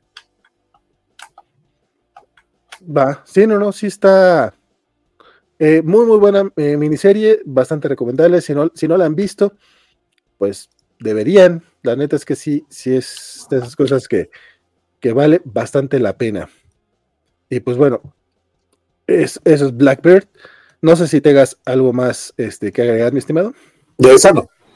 Ok, entonces vamos un poquito a comentarios de acá de, la raza, porque eh, nos decía Luis Juárez que eh, ese salió en Matt TV y ella en SNL. Ah, te refieres a, los actores de, de, de Schmigadon. Sí, sí. Sí, es de Saturday Night Live. Muy buena actriz también, por cierto. Eh, Dice Mr. Mask que empieza como una parodia a los musicales, pero termina convirtiéndose en un homenaje. Y no creo que necesitara una temporada 2. Eh, tengo como tres canciones que las tengo descargadas. Este, fíjate que a mí me gustó mucho la idea de, eh, o sea, si tenías una, segunda temporada, ¿cómo te ibas a ir? No solamente en el tema de la evolución de los musicales, sino en la evolución de la pareja. Entonces, a mí sí me pareció interesante. No sé, a lo mejor en el siguiente ya vamos a ver cosas como este, show de terror de Rocky o el, eh, la casita de los de, la, ¿cómo? del es este Little Shop of Horrors esa, o sea, me imagino que vamos a ver ese tipo de musicales, a mí me hubiera sido por lo menos interesante eh, llegar a ese a esa siguiente etapa dice que el de Jaime Camil con ella y con la maestra, como la amo. La canción, la canción de Tribulation, la amo. Y dice que es de las pocas que cancela Apple. Ah, de la serie, sí, como, sí, sí fue raro. Eh, bueno, también la de Physical, creo que nada más fueron dos temporadas. No sé si terminaba o la cancelaron, cancelaron. Ay, no sé, pero a mí sí me ha gustado Physical. Yo nada más vi la primera temporada, sí tengo ganas de ver la segunda, pero tampoco me estoy muriendo por verla, ¿sabes? Eso como que. Sí, sí tengo interés. Es que esa es medio depresiva. Medio, pero, pero. Pero Rose Byrne también se aventa muy, muy buen papel. Solly es una canción que también amo, y dice Eddie Eagle, dice Mr. Max, y creo que, eh, creo que es lo último de Ray Liotta. De hecho, eh, falleció a medio, o sea, ya estaba en postproducción, sí terminó de grabar su, participación, pero creo que el, el In Memoriam salió por ahí del tercer o cuarto episodio. Eh, bueno, el, cuando le digan el episodio. Según el Chapo, sí, ya sáquenlo al pobrecito de lo feo que es las cosas de la prisión. Si Masters of the Air la han visto, este, ahorita hablamos al respecto, porque esa es una, una serie que está ahorita en emisión, todavía no ha terminado.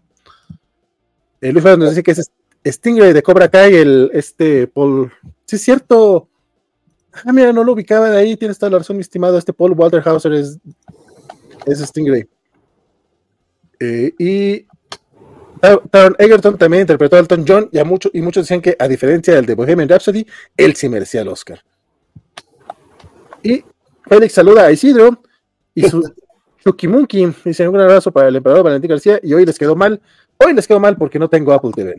Pues quédate, pues no te quedes tan mal, compadre, quédate aquí con nosotros. A lo mejor te convencemos de que busques esa promo de tres meses gratis y la desquites y ya después no le sigas, hombre. Tampoco, no estamos aquí para que le paguen a Apple, sino para que vean que... sí, a nosotros.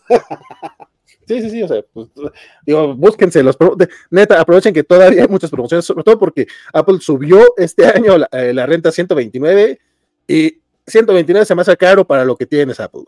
Tienes cosas de muy buena calidad, sí, pero no tienes tanta variedad. Pero tienes a Messi, no, es cierto. Tienen la MLS, claro. Por eso, ¿cómo tienen, que le pagan a Messi? Nosotros le pagamos a Messi. tienen a Snoopy, tienen también a.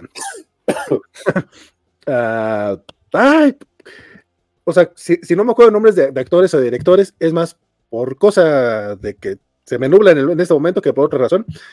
Se fue el nombre del director de Los Asesinos de la Luna. Uh, Martin Scorsese. Martin Scorsese, ¿por qué se me olvidó el nombre Martin Scorsese? Pero bueno. Física son tres temporadas, dice Mr. Max, y Taron Egerton es uno de los mejores actores. Mr. Max dice que, que si llega a Taron Egerton, él no le dice que no. a mí también, me todo lo que él ha hecho sí lo he visto. Y pues bueno, para, para cerrar este, la parte de series, mi estimado Isidro, Drops of God. Ah, esta serie está muy interesante. yo cuando la empecé a ver dije, órale, ¿qué onda con esta cosa? Se supone que este, seguimos a una chava que su papá es una persona que se dedicó a los vinos y hizo una colección así súper ultra recontra de vinos, así casi casi como las que tiene Francisco de Figuras. Y entonces, este, descubren que tiene otro hijo y entonces él sabía que tenía sus dos hijos, que esto es el papá, el peor papá del mundo, y los pone a competir para ver quién se va a quedar con su colección de vinos. Entonces tiene que pasar como diferentes pruebas. Eh, después supe que estaba basado en un manga y que el manga ha tenido tanto en, versión anime como versiones live action en coreano y en japonés. Aquí lo que me gusta mucho es que, este, en este caso, el personaje, a la hija que vamos siguiendo, es francesa, entonces me gusta cuando los personajes hablan en su idioma. Entonces aquí se habla en inglés, francés, japonés. Y entonces, este, se habla de vinos, hay un, tienes que pasar las pruebas. Entonces creo que está como muy interesante cómo está hecha la, en este caso la miniserie. Y este, me gustó muchísimo, o sea, es algo que se me hizo muy original la forma de presentarlo. Sí tiene cambios eh, respecto a, cómo es el, el, manga. Lo que estuve investigando es que en el manga son dos hijos, aquí es hijo-hija. Y pues se presenta también mucho esta parte de quiénes son los creadores de las cosas, cómo es el arte de, toda la parte vinícola, cómo es, cuál es esto de hacer guías de vinos, cómo es que afecta a los pequeños este, productores. O sea, creo que tiene bastante carnita además del misterio. de, quién se va a llevar este, la colección de vinos del papá. Entonces es muy, muy, muy recomendada también. Para mí, entonces eso es lo que me ha gustado de Apple TV que tiene, creo que para todos los gustos, ha generado contenidos y también las temporadas, este, pues muchas no son largas, entonces se, se mantiene en, en, ese sentido la, la, serie. En este caso, las son, no me acuerdo, son seis o ocho, ahorita les digo rápido. Son, tu, tu, son ocho capítulos. ¿Y, ¿Y ya es todo lo que hay? ¿Perdón? Sí, es, es, es serie, ¿verdad? Empieza y termina. Va, oh, mira, pues esta suena, suena bien. Y, y, eso tiene varias. ¿Sabes qué lo único malo que sí tiene Apple TV? Que nada más promociona cuando salen. Y, y de repente, si dejan de existir, pues se van como muy a la cola. Se las y, va olvidando. Y para encontrarlas luego está cañón. O sea, Physical de repente ya, ya la tenía perdida hasta que salió la última temporada que no sabía que era la tercera, ahora que dice Mr. Backer que ya son tres, mira, ah, qué bueno. que creo que sí es la última, eso sí. Pero, mira, tres temporadas suena como que tampoco la historia da para más. O sea, mira, tres temporadas me parece decente. Está decente, pero sí te digo, eh, sí, o sea, hay que estarle rascando. En eso no es tan amigable la plataforma. O sea, a veces te promueve más cosas que son como para rentar mm. que, que las que son para estar como. O sea, que son programas suyos. Entonces, eso sería como lo único malo, pero la ventaja es que no es como estos catálogos ya gigantes que tiene Netflix, que tienes que más bien irlas cazando desde antes cuando pone el de y próximamente, o vale la pena esperar, y ahí las vas como cazando. Mm. De otra manera, este, aquí sí te puedes meter por cada sección y no, no le consumes tanto tiempo para estar buscando cosas. Eso también es cierto. Dice Luis Juárez, dice que él no, no ha visto lo de los vinos, pero suena a la escena de la papa en Dead Note. Mr. Magnus dice, ¿cómo no, a, ¿cómo no van a hablar de Prehistoric Planet? Y si no vieron eh, Defending Jacob, a mí se me hace que Mr. Max sí es muy fan de Apple TV, porque yo de estas no las tengo ahorita en el radar, compadre. Pero la Prehistoric, Prehistoric Planet está muy interesante. O sea, trae lo último de las de toda esta parte de los dinosaurios. Entonces se avientan ciertas cosas que pues no las habíamos visto. Ya son dinosaurios mucho más este con plumas. Entonces tenemos toda esta parte de teorías nuevas y igual, aquí lo que hacen es que te mandan a ligas donde te explican precisamente por qué esta interpretación ya cambió.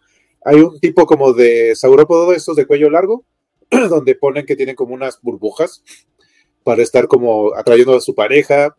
Hablamos de la sexualidad de los tiranosaurios. Se maneja esta parte del invierno, cómo era el invierno en pues en la época de los dinosaurios, que pues sí existía tal cual. En la parte antártica, cuando era la Pangea, pues el Ártico sí existía, no como lo conocemos, pero entonces sí, y pues la parte como está hecha es mucho como lo que hizo en su momento la BBC hace, no me acuerdo si fue 10 o hace 15, cuando hizo lo de Caminando con Dinosaurios, va mucho como en ese estilo. Entonces es muy, muy buena serie también. Va. Y para, cerrar las recomendaciones de series, porque no sé por qué se me había olvidado que esta era eh, una que tenía que haber mencionado desde el principio. Mythic Quest. Este, no sé si han tenido chance de checarla. Mythic Quest este, tiene. Uh, ay, nuevamente, yo no sé por qué me, quiero ir con los nombres de los actores y se me olvida luego. Este, pero este es de los de It's Always Sunny en Filadelfia me enteré yo mucho después, porque también eh, hizo algo en Filadelfia, la vi después de ver Mythic Quest, pero es, eh, es mucho mejor Mythic Quest que la de Sony en Filadelfia. no sé por qué lleva tantas temporadas la otra. ¿En serio? ¿Es mejor? Porque yo me la he estado aventando lo de Filadelfia y, si es que, la, que funciona muy bien y a veces que funciona muy mal. Es que la, la, la, es, la el Solution y, híjole, a lo mejor es porque la estoy bien, porque me aventé así como tres, cuatro temporadas de, madrazo y de repente ya, o sea, ya odio a los personajes.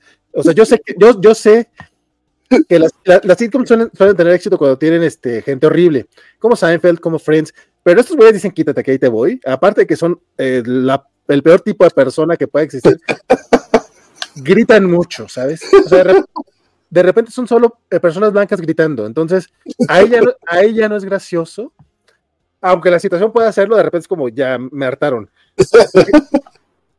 Mythic Quest por lo menos sí tiene trama. trama de, es de, es de esta, es una empresa que, se encarga de hacer videojuegos, y justamente el güey este de, el que, este, eh, Rob McElhenney, que es el que sale en, en Solución de Filadelfia, ese vato es como el, el, creativo, pero es el que es tipo Steve Jobs y la chingada, y tiene a la, a la programadora, que es Charlotte Nickdow, eh, que es casi como la, es, es, como 10 años más joven que él, y, pero es workaholic, y hacen buena pareja, pero obviamente no se vean bien, es un poquito como este, la pareja dispareja, y pues tienes a todo el staff que incluyen a Danny, a Danny Pudi, que es la razón por la que empecé a ver yo esta serie, ¿no? Es Ave del de Community.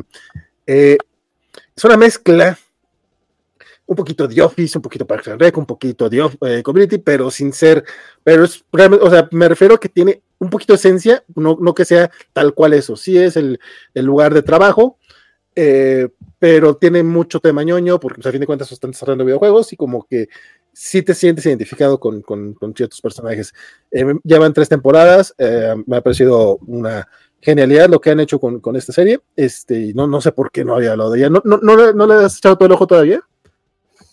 No, la tenía guardada, pero no me había percatado de lo que me habías dicho. O sea, había visto literalmente el póster, pero no me quedaba como muy bien de qué era. ¿De qué trata? Sí, claro. Es, es que es parte de lo malo, como que no te, la, no te promueven las cosas más allá de, de, los actores. Y aquí son actores más bien famosos de, de, tele, no, no, son como las otras que traen a Harrison Ford, a, Tom Holland, a, Paul Racer y a todos esos güeyes, ¿no? O sea, acá es pues es este Rob ese güey. muy, muy, muy bueno. Y tiene, eh, cada temporada tiene como un episodio que te cuenta como la historia de ellos en el pasado, o sea, de chavitos, o de cómo crecieron, y neta, o sea, si llegas a, a, quererlos, o sea, si es como que, mira, aunque sea, aunque sea esta mala persona, hay una razón por la que es mala persona o tiene, por, por esto es así, eh, la, historia, la historia de Poppy, de, de, de la programadora está bien bonita, de cómo o sea, ya lo que será obviamente le, le, decían eso, eso no, de, aquí no vas a trabajar, entonces ese tipo de cosas. A mí me ha tocado trabajar en cosas relacionadas con cómic, básicamente por saber eh, quién dijo eh, Avengers Unidos, me, me, pagaban dinero, pues a mí se me hacía muy chido. Entonces, no sé, como que ese tipo de cosas de trabajar en, en lo que te gusta, a mí eso me. Como, como que me, me, toca, me toca el cocoro, ¿qué quieres que te diga? Sí, sí, sí.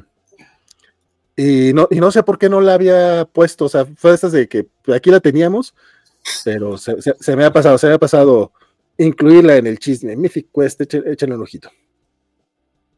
Si es que no lo han hecho ya. Por acá nos dice Luis Juárez, entonces no van a hablar de Shrinking. Este, ya he mencionado que sí, está Harrison Ford por ahí, ¿no? Shrinking es la de Harrison Ford de Jason Segel, si no está mal. Este, bueno, justamente, sin irnos a detalle, sí queremos mencionar algunas otras series. Este, yo esta de, de la verdad, vi dos episodios y no me, no me enganché. No sé, no sé tú, mi estimado. No, yo sí. Yo soy fan. Y no solo porque sea Harrison Ford. Eh, todo, eh, el, todo el tema de. Todo el tema de, del, luto. Porque acá eh, el tema es que el, el psiquiatra este, pierde a su esposa entonces, este, tiene que ver mucho con, con esta parte porque es un psicólogo que tiene problemas atendiendo personas. Entonces, este, yo, yo sí conecté, sí pude conectar con ella en ese sentido. Sí, no, tío, a mí, no, pues es eso, la verdad, o sea, no, no, no me terminó, no, no, no creo que sea mala, pero no, no puede entrar. E, este, yo estaba viendo esa y la, había otra también de psicólogos con este, con Paul Rudd y con. ¿Cuál es la de Paul, Paul ¿Quién es el otro? Este. Ah, pues Will Farrell, la que te decía hace rato, de, de Doctor. Este, y también fue así como. Veo, veo que tiene una gran producción, tiene actores que me interesa ver. Eh, Will Farrell es de estos que o lo odio o lo amo, según el proyecto. Y, y este proyecto, como que tiene el encanto de que me podría gustar pero nomás no pude entrar. Este, que, eh, que, hace rato preguntaba por el Low Horses, este, los, los caballos, los caballos lentos de este, programa sobre el grupo de la CIA de rechazados, que lo tienen así como haciendo este, tonterías. Eh, vi, que, vi que era una serie con Gary Oldman y dije, perfecto, son seis capítulos, la puedo ver de aquí para cuando salga el hagamos este programa justamente. Eh, solamente vi dos capítulos. No, no, no era particularmente mala, pero no, o sea, nuevamente es de estas que tú dices, güey, si le voy a dedicar seis horas de mi vida, pues por lo menos que me enganche en algo. Y, son de esas de que luego la veré, probablemente, pero ahorita no, no, pude con Slow Horses. Sí, yo lo que te diría es darle chance al tercero de este del de Shrinking para ver si, si te engancha.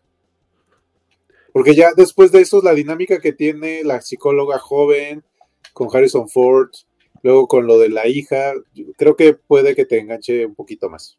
¿Sabes qué también me pasó? Y esto es ya muy, muy personal, que hasta diciembre, que cambiamos de televisión, o sea, yo Apple TV la veía en la compu, en la tablet, entonces, pues no, o sea, como que no, no era tan fácil ponerme a ver, a menos de que me gustara como, como After Party, como Shmigadon, o sea, no, no le entraba. Eh, el hecho de haber visto Monarch y, y la, esta otra de, de For All Mankind es porque ya tengo una tele donde ya puedo ver Apple TV más, de manera más fácil. Entonces, podría, dar, darle chance a Shrinking. incluso a la otra, la de, de, Shrinking Door, también creo que, podría, podría aprovechar ahorita. ¿Y Foundation no lo has visto? No, tampoco la he visto. Esa no estoy muy seguro porque no soy tan fan de Isaac Asimov, ¿sabes? Pero, pero podría ser, podría ser la producción es impresionante esa cosa. De hecho, eh, Isaac es muy fan. Creo que Isaac es muy fan. Creo que ya hicieron un programa de Cobacho de Foundation, si no estoy mal. Este, pues sí. Pero yo, la verdad no, no le he entrado todavía. Dice Mr. Max, y a mí está buena, pero la tercera temporada no le gustó. Eh, a mí sí me latió la tercera. Los mejores capítulos son los flashbacks, sí, son, son los mejores. La tercera me molesta la ausencia de ciertos personajes y si, sí es cierto, Shinkin Estados 2, me gusta el inicio, pero siento que es muy positivo al punto, al punto que empalaga. Ah, ese no le he entrado, fíjate. Lo chido de Slow Horses dice, es que tienen un buen de temporada. Sí, son tres, si no estoy mal. ¿O sí. este, digo que quedar la primera. a lo mejor después le entro, no, no digo que no. Dice, ¿cómo no van a hablar de Severance? De, ah, de de, de ben Stiller. Es la serie, la serie. Y ese programa no existe, ¿vale? ¿Cuál? ¿Es Low Horses? Ah, Gabriel dice, Apple TV no tiene licencias de anime eh, de temporada y qué bueno. No, no Debería. Debería. No sé, no sé si, si tenga animes. No, que yo haya encontrado, no. Digo, lo único sería lo de The Drop of God, que está basado en un manga, pero anime, anime no he encontrado todavía. Tiene animaciones, tiene el, show de Snoopy, que yo sé que Jorge González y el Gálvez son muy, muy, muy fans. Pero yo la verdad, híjole, yo les tuve que, les tuve que confesarlo otra vez. A mí animaciones de tiras cómicas que no, o sea, Garfield, eh, Mafalda, eh, Peanuts, no entro en ellos, o sea, porque no son los personajes, rara vez son tan culeros como son en, los comic strips, porque son personajes muy culeros los de las tiras cómicas. Entonces, de repente son más buena ondita de lo que deberían, de lo que me gustaría. Entonces, intenté ver el show de Snoopy y no, no, no me encantó. Eh, también está por ahí Central Park, o Central, Central Park, creo que se llama. Eh, sí, está, bueno, aunque no es animación, pero está lo de Flicker Rock. Ah, ah, sí, de los tipo, tipo Puppets, ¿no? Sí, son en ah, su momento los, bueno, son de esto que generó Jimmy Henson, que son estos personajes que viven debajo de la tierra, que tienen unos cuates que construyen cosas, que eso es súper raro. Ese no lo he visto. Y Solar Opposites, que es así, la tengo ahí pendiente. Sí, es este, ah, pero si no estoy mal, ¿no? Sí. Eso es lo que hay de, de animación, pero sí, digo, pero anime, anime no hay. Vean la isla de las figuras, dice la mofeta. Ese no la tengo ahorita en el radar, pero la vamos a apuntar, mi querida mofeta. Y Mr. Mike dice que el problema que no existe es Foundation. A él no le gusta Foundation. este, Pero además de series, este, pues hay, hay, hay muchas películas también en, en, Apple TV. Entonces, ¿te parece unas recomendaciones peliculeras antes de, de, irnos así rapidillo sin irnos tampoco tan, tan clavado? Sí, pues está tanto Tetris como la película de los Beanie Babies, que eran estos peluchitos que se volvieron famosos en los noventas y que en la revista Wizard te decía, en la Toy Fair te decían que te ibas a volver rico si los comprabas. ah, de, ese no lo recuerdo. entonces, este, son programas que tienen que ver con creaciones de producto. Entonces, ambas están como muy buenas. Y creo que se iniciaron esta serie de cosas que vimos el año pasado, precisamente de de productos que era tanto Flaming Hot, que está en Star Plus, luego lo que vimos de Blackberry, que se estuvo en el cine. Entonces, esas dos películas están bastante ágiles para ver, vale la pena precisamente, porque esta parte de productos es como de cómo inician, cómo se van al carajo luego. Flaming Hot está más bueno de lo que debería. O sea, no, no digo que sea un peliculón, o sea, tampoco, pero está mejor que, por ejemplo, buscando la felicidad, ¿sabes? O sea, es un poquito más honesta, está más linda, está, está bien hechicita, está, está mucho mejor de lo que debería. O sea, porque es, una película sobre chetos. Eh, la serie de, Uber, la verdad, no, no, esa es de Paramount Plus, la verdad, esa no la puedo terminar con este. Y está el documental de Michael J. Fox, que es Steel, que también vale muchísimo la pena. Y pues obviamente está una película que se llama Sharper, que es con Julianne Moore, es un thriller donde gente se anda robando cosas. Está también, está muy rápida la, película. Y pues obviamente mi recomendación es, este, bueno, está la de la tragedia de Macbeth, que esa casi no llegó a cine, solamente estuvo en la cineteca, que es de los hermanos, este, en este caso no es de los hermanos Cohen, es uno de los hermanos Cohen, pero es con Denzel Washington y Frances McDormand que es Macbeth. Entonces, este, pues siempre Shakespeare es bueno. Y en blanco y negro y con este Denzel Washington, que no es la primera vez que Denzel Washington hace una película de Shakespeare porque él participó en Mucho ruido y pocas nueces cuando era muy, muy, muy chavo.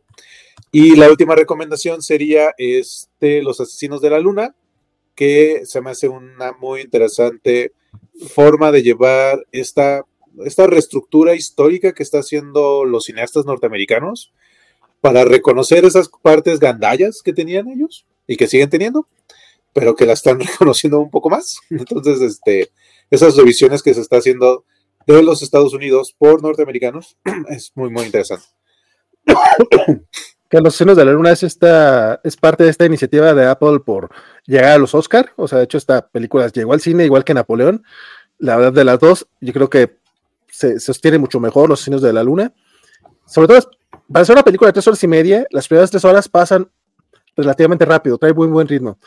Creo que la última media hora se pesa, entonces a lo mejor sí podrían hacerle una edición unos 20 minutos más corta y funcionaría mejor. Pero bueno. Lo que pasa es que la última hora es realmente lo que sería más la parte del libro. O sea, como está basado en un libro, y el libro tiene que ver más tal cual, o sea, el libro se llama La creación del FBI, Los asesinos de la luna, entonces por eso como que cambia el ritmo de lo que estamos viendo y se vuelve más como de pues de investigación, ¿no? De que llega el, policía a ver qué fue lo que pasó. Entonces cambia un poco la forma de ser, mm. pero eso es lo que va.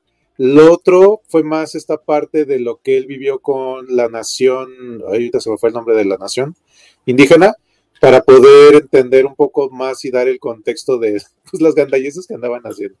Ya, ah, pues esa es la parte que más me gustó, fíjate pero igual creo que sí es bastante recomendable. En tonos mucho menos serios, pero no por eso eh, malones. Para películas, eh, bueno, por lo menos Ghosted creo que sí es una película que debería haber llegado a los cines y es de estas películas que lamentablemente creo que eh, si te cuenta la premisa ya tienes el primer spoiler, pero pues es parte del chiste. Este, yo no les voy a contar la. De hecho, les, les diría, por favor, no vean trailer, no vean, si, no, si no la han visto, si no saben de qué van, no vean trailer, este, no vean sinopsis. Si les gustan un poquito las rom-coms o, comedias sí divertidonas, entren a verla. Es Ana de Armas y es Chris Evans, entonces este, pues el taco de ojo está asegurado. Digo, la neta Anita de Armas, donde salga mm, chiquita bebé. Este, salen, salen más los pectorales de, de, de, de, Chris Evans, entonces, pues si les gustan más ese, tipo de pectorales, pues van a salir todavía más contentos. Eh, la única parte que no te puedo comprar mucho es que, eh, que el personaje de Chris Evans sea eh, más timidón y menos, este, y menos galán. Es como, ahí no hay manera de que, de que se la compres, pero ah, tiene muy buena química. Y las cosas que van sucediendo, la manera en la que se conocen, la manera en la que lo que sucede después, es este no digo que es súper sorprendente, pero creo eh, que, que, por lo menos sí es entretenido, es bastante divertida. Y creo que hubiera esta sí hubiera funcionado bien en, en, cine. Porque, no, porque aparte se ve que no es muy cara. Este, otra que recomendaría, eh, no necesariamente para cine, es la de Plan Familiar, que también es otra que si ya viste la sinopsis o viste el, el tráiler ya más o menos sabes de qué va. Ese sí puedo lanzar el spoiler y la premisa. No creo que sea tan grave. Es, es este Mark Wahlberg, eh, siendo un padre de familia así ejemplar y todo aburrido de suburbios, y de hecho, hasta la esposa se queja un poco de, ay, güey, es que, o sea, es perfecto, mira qué chido. El que, por cierto, la esposa es esta Monaghan, ay, Melissa Monaghan, creo que se llama, la que, la que le hace la novia de Tom Cruise en la primera de, Misión Imposible. Misión Imposible. Ella, este, que yo, yo, la, ¿de dónde la conozco? Ah, Misión Imposible, claro, este, muy, muy guapa ella. Eh, son, una pareja de cuarenta y tantos, entonces tienen este, hijos ya de 17, 18 años, 20 a lo mejor. Este, uno es un streamer, la otra quiere ir a una universidad porque el novio se va para allá, entonces, güey, no sigas al novio, eso no es, eso no es lo, no es la razón para ir a una universidad. Trae ese tipo de dilemas muy de familia, pero resulta que realmente este cuate pues tiene un pasado secreto donde eh, pues lo está buscando un grupo criminal porque era casi casi un agente secreto o algo así por el estilo. Entonces es una película de acción mezclada con comedia, no es no es un género novedoso, o sea, vamos, Schwarzenegger ya lo hacía en los 90, sin embargo, eh, es bastante divertido. Eh, nuevamente es de esas cosas que es más divertido de lo que debería ser, porque es una premisa boba, pero funciona bien. Pero es que la, el, se nos olvida que él tiene muy buena vena cómica. Este, es buenísimo. Él es muy bueno en comedia. Muy bueno en comedia. Y en general, lo que sucede, o sea, la manera en que lo está llevada, está, llevada, está, muy bien hecha la serie. La, película, digo, es de dos horas. Ahora se, se, hizo un poquito más larga de lo que debía. Y también hay un par de cosas que te dices, ah, esto se veía venir desde el momento en que salió este personaje.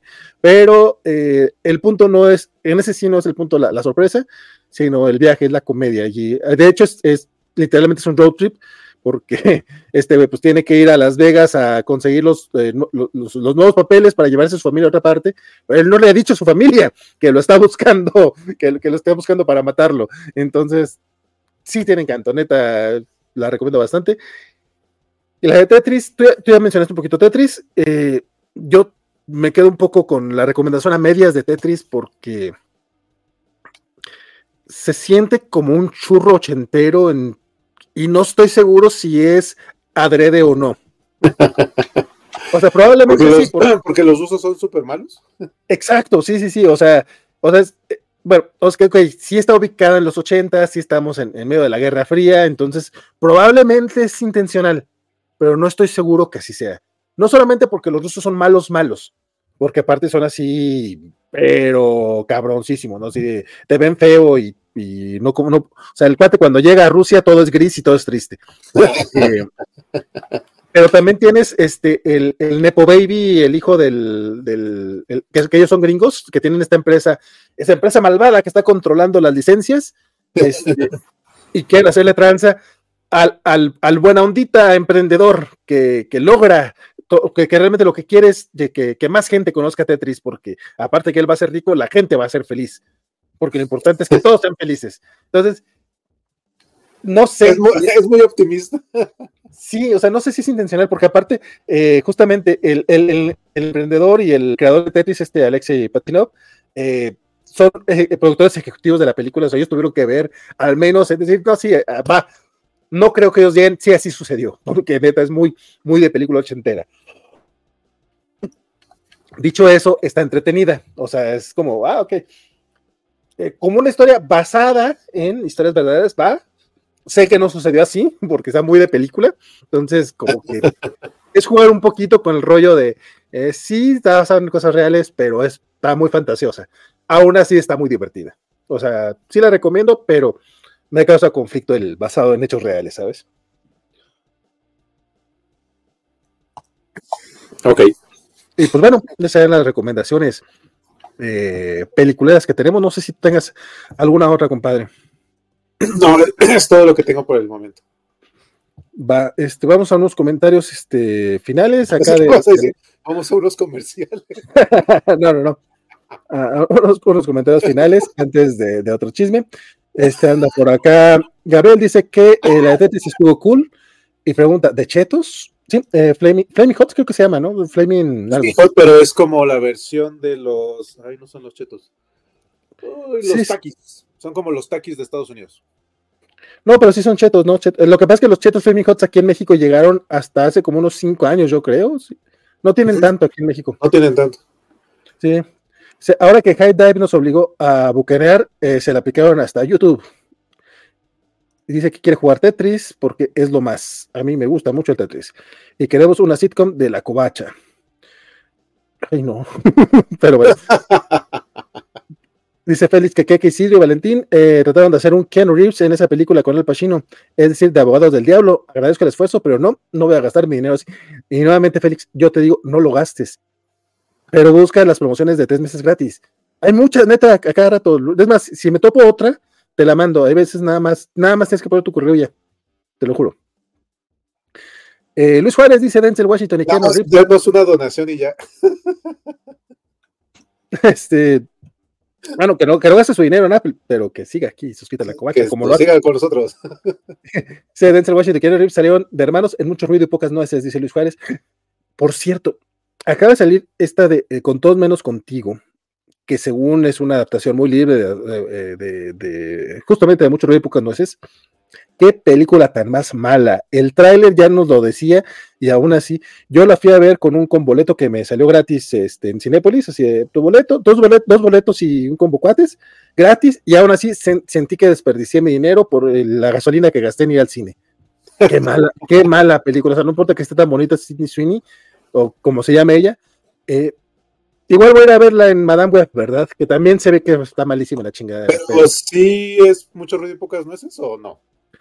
Es, pues sí, así es la película. No, no, o sea, pues sí, pero es una es una adaptación muy, muy libre. O sea, es más libre que como 10 cosas que de ti, que está basada en la de la fierecía domada.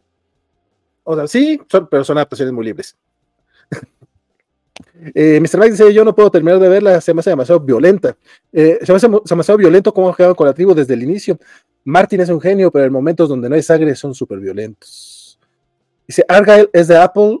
No sé, fíjate. Sí, es de Apple, pero hicieron lo mismo que con Napoleón. Está teniendo ah, corrida comercial y luego ya va a estar en Apple TV. Híjole, quisiera darles un spoiler de Argyle. Está entretenida. Pero pero los pósters son engañosos. ya, es todo lo que voy a decir. y Sam Rockwell Rules. No mames, qué buen actor es Sam Rockwell. Creo que no lo valoramos lo suficiente. Eh, Mr. Mike dice que es cierto, olvidé la, eh, la, la, costa de los mosquitos, Ceran, The Show, Servan, Tetris, me encantó, es muy bonita. No, no, nos saltaron muchas, compadre. Y es que muchas tampoco las, yo, yo no he visto muchas, entonces yo solo voy a hablar de lo que he visto. Eh, no es cierto, los, eh, los gobiernos rusos son los malos, la gente no. Por eso se hacen amigos. Ah, sí, sí, claro. Superior Herman dice saludos y qué locuras hablan. Eh, lo que dijo Gabriel Senpai acerca de la serie Kovacha, pero por favor, por favor, sin Kovacha Wards. Y dice, Madame Web es Madame Bodrio. Este, oh, dejen que salga. Pero es que, güey, te lo juro, vi, el tráiler de eso y vi el, el tráiler de Kraven y dije, ¿Qué pedo? No, no los había visto. Yo sé, yo sé que los trailers salieron hace mucho. Yo los vi apenas hace tres semanas que estaba haciendo este, unos, unas cortinillas para la covacha. Y dije, no mames, qué malas se ven estas cosas. Porque, o sea, Morbius no se veía tan mal en los trailers. Morbius no se veía mala. ¿Esta referencia va a ser Morbius? No, señores, no. son de Sony, son, son, producciones de Sony. Y la comparo también con, eh, con Todo Menos Contigo, que también es de Sony. tenemos la de Ghostbusters para marzo, que va a ser como mi, mi granito de fe en Sony este año, pero creo que that's it para mí.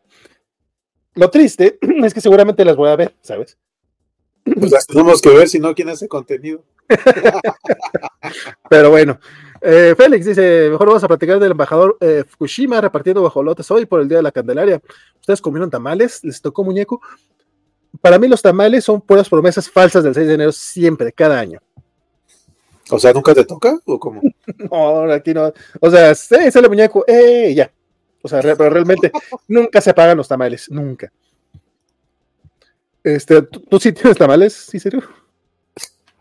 Sí, pero, o sea, sí me salió el muñeco, sí pagué tamales, no comí tamales, porque tuve que resolver unas cosas del, trabajo, entonces, este, los pagué, pero no los comí. ah, qué mal, qué mal pedo. Hasta en Twitch pusieron este live, dice Farfán. Apple debe estar pagando mucho dinero para ello. Ni la gran covacha ni me llega a Twitch. Bueno, ni las incomparables covachaviticias. Este, de hecho, no sé por qué estamos en Twitch, mi querido Farfán. no deberíamos.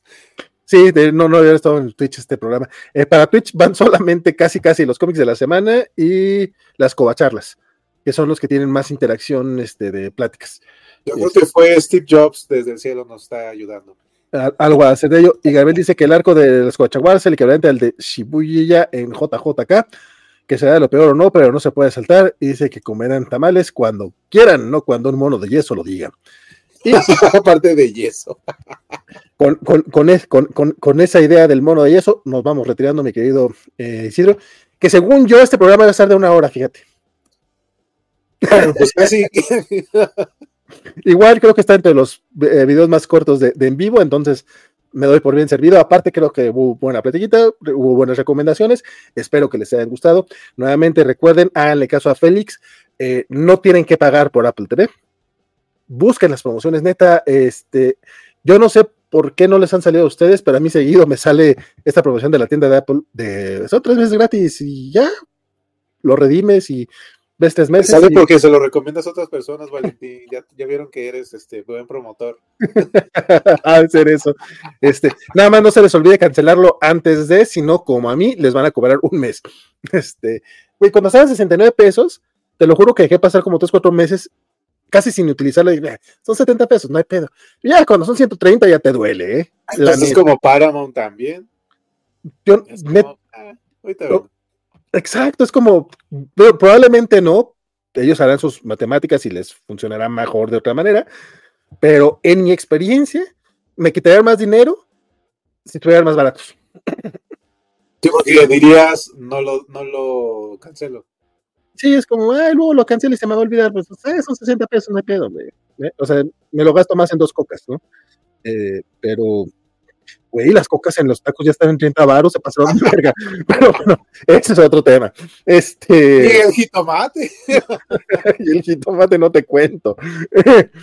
Pero eh, así como Mr. Max, que ya nos dejó acá recomendaciones de Severance y otras cosas, díganos ustedes qué les gusta de Apple TV, qué no les gusta, eh, déjenos sus comentarios, sus recomendaciones y también sugerencias para próximos programas cobachos, que ya estaremos por ahí hablando seguramente de Percy Jackson, de Madame Web, de los cazafantasmas y del 40 aniversario de las Tortugas Ninja.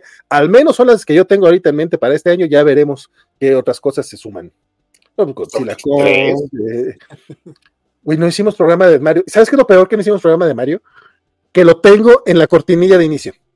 Porque yo juraba que íbamos a hablar de Mario Bros en algún punto. Nunca hablamos de Barbenheimer, que también yo quería hablar de eso en algún momento. No hicimos Podemos aprovechar ahorita que sean los dos caras para hablar.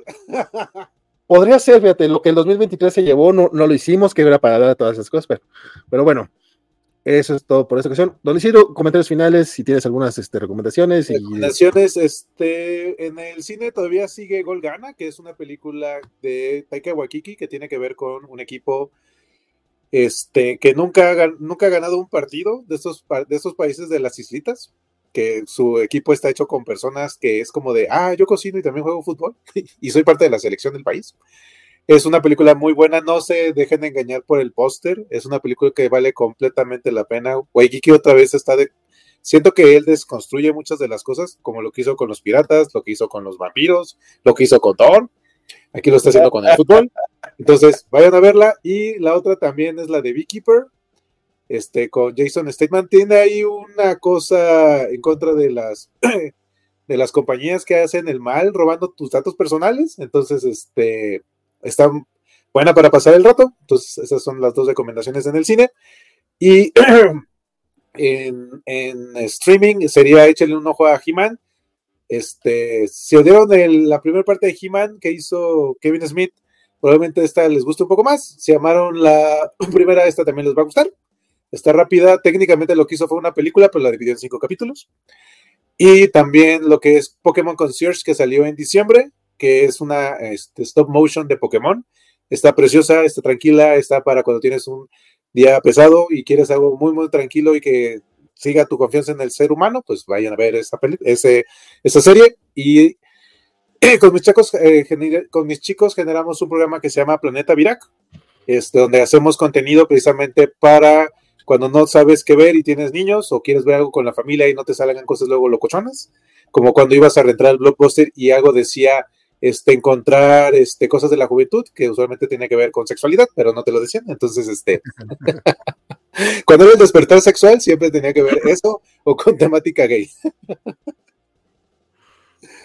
Cierto. Entonces, este, eso después les recomendamos. Perfectísimo, mi querido Isidro. Bueno, pues ahí están ahí las recomendaciones de, usted, este, para que luego no digan que, que, no se comentan. Dice, ¿de qué vistieron su muñeco y eso? Eh, oigan, este, yo no tengo muñeco y eso, mis queridos Félix. Eh, Superman and Lois, Valentín García, termina este año. Tenemos que hacer especial de Superman and Lois. De My Adventures con Superman tampoco lo hicimos, este, ni de un Patrol le hemos hecho, mi estimado, pero hay muchos pendientes. Moto Revolution, dijo Isidro, y sí, totalmente. Coincido. Eh, a mí me gustó más Revelations, la verdad. Porque creo que esta sí necesitó por lo menos dos o tres episodios más. Entiendo que no fueran los días, pero creo que sí necesitó un par de más para dejar respirar la serie. Aún así, porque iban en frega, pero ya nos, dijeron, ya nos dijo Kevin Smith que el algoritmo le dijo que fueran cinco. Sí, sí, básicamente. Y mira, funciona. Y está entretenida, pero me gustó más la primera. Human Revolución quitó lo malo de Revelación, el estúpido origen de Skeletor. A mí, me gustó, tengo, a mí Revelations me gustó muchísimo. Dice, desde la pandemia se volvió suscriptor de corazón de Apple, dice Mr. Max, y la promueve cada que puede. Y también dice Jackson.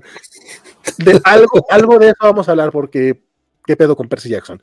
Dicho eso, este, eh, yo les diría, eh, acá ya no está Golgana en cines, tristemente, ya se fue Godzilla Minus One, lamentablemente, pero por ahí anda Mean Girls, que está bastante entretenida y es una muy buena eh, nueva versión es la adaptación del musical que está basado en la película que está basado en el libro y ahora sí queda bastante bien. Eh, creo que Tina Fey lo volvió a hacer. Eh, sobre todo si son fans de, del, tema del, de, de Mingers original, creo que funciona bastante. Este, en streaming, pues esto, yo estoy reviendo DuckTales. Qué buena es DuckTales, la del 2017. En serio, es una chulada de serie. No le hemos hecho un especial cobacho, quizá merezca un especial cobacho, porque en serio, yo sé que hace rato que terminó, pero es una cosa hermosísima. Y dicho eso, eh, pues mi nombre fue Valentín García. Muchas gracias, Isidro, por aventarte esta desvelada con, conmigo. Ahora, pues, ahora, fue conmigo nada más. este, saludos a, al buen Superior que llegó tarde, a Don Félix, a Mr. Max, a Gabriel, a Luis Juárez, que estuvo también por acá junto con Mr. Max, muy, muy, muy pendiente, Don Alex Guerra, eh, Mario Porras, como no, también estuvo haciendo el chisme, Don Francisco Reséndiz, que por cierto fue el que me avisó que ya está la sexta temporada de Superstore en Prime Video, entonces ya tengo algo nuevo que ver en, streaming esta semana.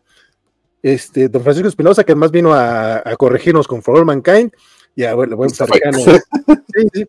Y don Conor Deville, que nomás saludó y ya no lo vimos, espero que, que después venga a echar el chisme con nosotros. Muchas gracias a todos los que nos escuchan luego en podcast y a los que nos siguen a través de nuestras redes sociales. Recuerden que nos encuentran como La Covacha MX en Twitter, Instagram, Facebook, OnlyFans, Twitch, YouTube y TikTok.